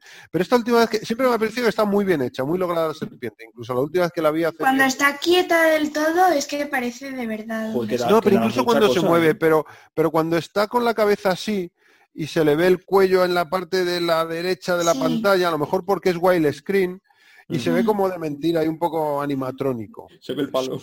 Y no ahí, eh, por decir algo, ¿eh? sí, pero bueno, se ve muchísimo más real que el perro de, la de... Pues Hombre, bueno. es que, prima, es que ha sido a mencionar el melón más grande. A la bicha, a la bicha, a la bicha. Esto luego hay que editarlo, ¿eh? Y luego, momento memorable, a, mí se me ponía la Me gustan muchos, ¿eh? ¿eh? hay varias frases. Hay, hay un par de frases de Arnold, que es aquel momento de que le dicen Arnold. Digo, Arnold, Conan, ¿qué es Arnold? Digo, Conan, que es lo mejor de la vida, ¿no? Y dice eso de destruir enemigos. Eh, cómo dice, ¿no? Eh, quemar sus pueblos y, ah, sí. oír el lamento de sus mujeres. No sé exactamente cuál es. No, te equivocas o algo así. Ah, claro, porque primero dice, le dice, ¿qué es lo mejor de la vida? Tengo miedo de que mis hijos no me entiendan. ¿Qué es lo mejor de la vida? Y dice uno, el viento en tu pelo, un halcón en tu puño y no sé qué, no sé cuánto. ¿no? Y dice, ¡mal! Te equivocas. Conan, ¿qué es lo mejor de la vida? Y entonces está allí sentado que si ves el, el storyboard es idéntico, es idéntico, y dice, pues eso, destruir enemigos, quemar sus pueblos y oír el lumento de sus mujeres. Mm. Bien, Conan, bien, bien. Eso es, un, es una pasada de, que está sacado de Gengis Khan. Esa es una frase, bueno, un trozo, un fragmento modificado de una frase de Gengis Khan. Y, y luego hay otra que me gusta mucho también, que es el rezo a Chrome, que le hace Conan antes de la batalla. Que dice, Chrome, no suelo rezarte mucho. cuando le dice su botay, ¿a quién rezas tú? Y está comiendo pollo y dice, a Chrome. Pero no le rezo mucho. Eso es buenísimo. y luego en ese momento de estar rezando dice, Chrome, no te rezo mucho. No, nunca te he rezado. Nunca te he rezado, efectivamente, nunca te he rezado. Y, le dice, pero el valor te agrada, Chrome. Y lo importante es que ahora somos unos pocos, se enfrentan a muchos. Entonces, dame el, concédeme la victoria. ¿No? Como diciendo, lo único que quiero es eso porque sé que a ti te mola que seamos valientes. Y le dice, concédeme la victoria. Y si no, vete al infierno. Es como, tío, me encanta esa soberbia que tiene Conan, ¿no? O sea que es políticamente incorrecto completamente el Conan. Pero, pero el, momento que me parece más memorable de la película es eh, la conversación del padre con él, cuando le cuenta el secreto del acero, ¿no? Al principio. Al principio. es que eso es muy bueno. se me pone a piel de gallina y se me hace un nudo en la garganta, viendo eh, cómo transmite eh, el, el conocimiento, ¿no? que porta el padre al hijo, y cuando le dice eso de que, bueno, claro, son bárbaros, ¿no? Y le dice eh, que se olvidaron en el campo de batalla el secreto del acero y lo encontramos nosotros los hombres que somos como los que los custodiamos, algo así, esto me lo estoy inventando. Y le dice textualmente, somos hombres, ni dioses ni gigantes, solo hombres que eso, se me pone a piel de gallina, que es como aceptarlo. Es, aquí estamos jugando en las ligas mayores y nosotros somos la última mierda, pero ojo, mm. tenemos el secreto del acero. Y entonces le dices, en esta vida no puedes confiar ni en un hombre, ni en una mujer, ni en un animal. y hace una parada dramática, una pausa dramática, le enseña la espada y dice, en esto puedes confiar. Que luego hay una evolución de eso cuando él, como centrado en el, en el poder del acero, en el secreto del acero, cuando coge la espada es como empuña la espada y dice, ahora soy poderoso, se corta la cadena y cuando sale, ya lo siguiente que se ve es que sale él corriendo con las pieles de los lobos encima, de abrigo. Mm. Que me parece mágico ese momento, ¿no? Como dice, una elipsis te dice, Conan desencadenado, ahora, ahora tienes a Conan desencadenado.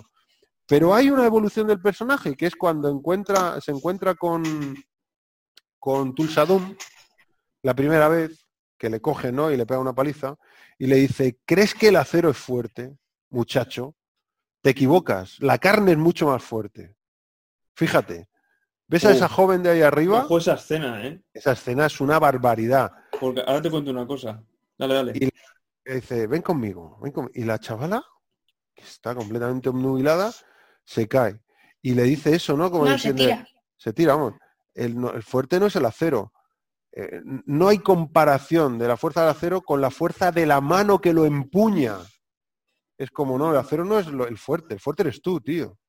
Y de hecho, cuando está Conan, que se le ve luego, preparándose, ensayando, creo que es después de resucitar, ensayando Sí. con la espada, se mira la mano y la aprieta como diciendo, la fuerza está en la carne, no está en el acero.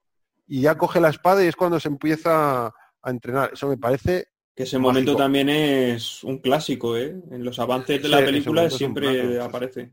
Es que tiene una foto, tío, ese momento, con además Arnold está ahí con el viento llevándole el pelo hacia atrás. ¿Cómo maneja la espada? Igualito que Clint Eastwood manejando el palo en ves. Válido, que es que ese es el rollo, tío. Pues cuatro meses de ensayos. Claro, Claro, cuatro meses Mira de que a ensayos. Reeves cuando hace de John Wick se tira medio, medio año haciendo artes marciales y eh, practicando. Y te lo crees. Claro. Y sabes que es una peli, pero dices, es una peli, pero este tipo es capaz de, si se le pone a alguien delante, hacer eso. Es que Arnold sabe manejar una espada, tío, una espada de 5 kilos.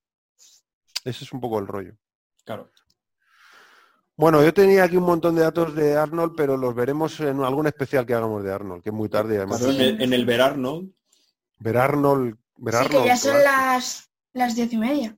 Sí, sí. Se ha pasado el tiempo súper rápido. tarde. Solo os digo un dato más porque me, me fastidiaría no, no hablar de esto, tío. Joder, dale. Hay un tipo que se llama Sven Ole Thorsen, que es de los dos malos el más cachas y más bajito. No es que sea bajito, es que el otro mide 1,90. Que es amigo de Arnold. Ese es el amigo de Arnold. Bueno, ¿cómo será de amigo de Arnold? Que sale en 14 pelis protagonizadas por Arnold. Sabía que te iba a molar, no me podía ir sin decirlo, tío. 14 pelis. Me las he apuntado. El tipo lo conoció como fisicoculturista, Arnold, ¿no? La Y- madre que lo parió. Y es, es fisicoculturista, powerlifter, eh, eh, es- está catalogado como el hombre más fuerte de... de... Ay, antes os lo he dicho. De Noruega, creo que has dicho. De Noruega. Ahora no. Pues Finlandia o... Sí, algún, algún país del este, bueno, eh, algún país un nórdico, no recuerdo. Y luego el cinturón negro de karate, el tipo. Joder. Bueno, ha aparecido en Conan el Bárbaro, ve sumando, me las he apuntado si no me acuerdo. Conan el Destructor, Red Sonja, Ejecutor, Raudil se llama, ¿no? La ejecutor. Depredador, Perseguido, de Running Danko, Los gemelos golpean dos veces, Terminator 2, El último gran héroe, Eraser, El fin de los días y Daño colateral. Ostras, pero no son malas pelis, ¿eh? Ah, sí, muy buenas, sí, sí. Sí, sí, ostras. Y siempre hace, siempre aparece por ahí, como, como es muy característico, el careto ese de nórdico que tiene, y eh, es un corpulento, siempre digo, mira, el amigo de Arnold, siempre, pero nunca me había parado a mirar en cuántas pelis suyas salía, pues 14 pelis, tío. Y siempre haciendo de bueno, ¿verdad? Siempre haciendo de bueno, sí, sí, Sí. ¿no? siempre de, de buena pieza, siempre. La madre que le trajo. Qué Ojo, bueno, que ¿eh? es- salen más pelis, pero, pero he apuntado las de Arnold, pero son un montón de pelis más, siempre haciendo de extra o de, de especialista o algo de eso, como el tipo es deportista, es. Qué bueno. Bueno, tío, que te tengo que liberar, que, que llevamos mucho rato y sé que tenías cosas que No, hacer. eh, no te preocupes. Sí, no pasa nada. Ha sido una buena charla, accidentada, muy accidentada al principio. Sí, joder, qué rabia ha dado eso. Qué rabia, tío. Va a tocar editar algunas cosillas, pero bueno, yo pensé que la teníamos que suspender hoy, ¿eh? Sí, yo digo, igual la tenemos que dividir o trasladar, Mm, porque sí. tenía muy mala pinta, pero mira, Zoom nos ha salvado. Zoom nos ha salvado, sí. Y nos ha dejado ilimitado tiempo. Sí, es verdad. Nos han regalado la inscripción. Me acabo de dar cuenta que no le he puesto nota a Conan el Bárbaro. Uf, eh, métele un siete y medio, venga, va. Tú, nosotros vamos bastante alto y tú vas muy bajito. Es que soy, Hostia, eso te iba a decir, ¿eh? soy, soy cuidadoso, es que, es que, Bocata di Cardinale. eh, claro, es que las hay muy, muy buenas eh, que estén para mí por encima de Conan, claro, tienen que estar un poco por encima. Bueno, chicos, pues como siempre, Claudia, gracias, muchísimas gracias. Me flipa que, que estés aquí con nosotros con tus 12 años. La peña tiene que flipar. Y los aportes tan chulos que haces. Me ha encantado el aporte de hoy. Me gusta más cuando, cuando lo con tus palabras, es verdad. Y muchísimas gracias, primo, como siempre.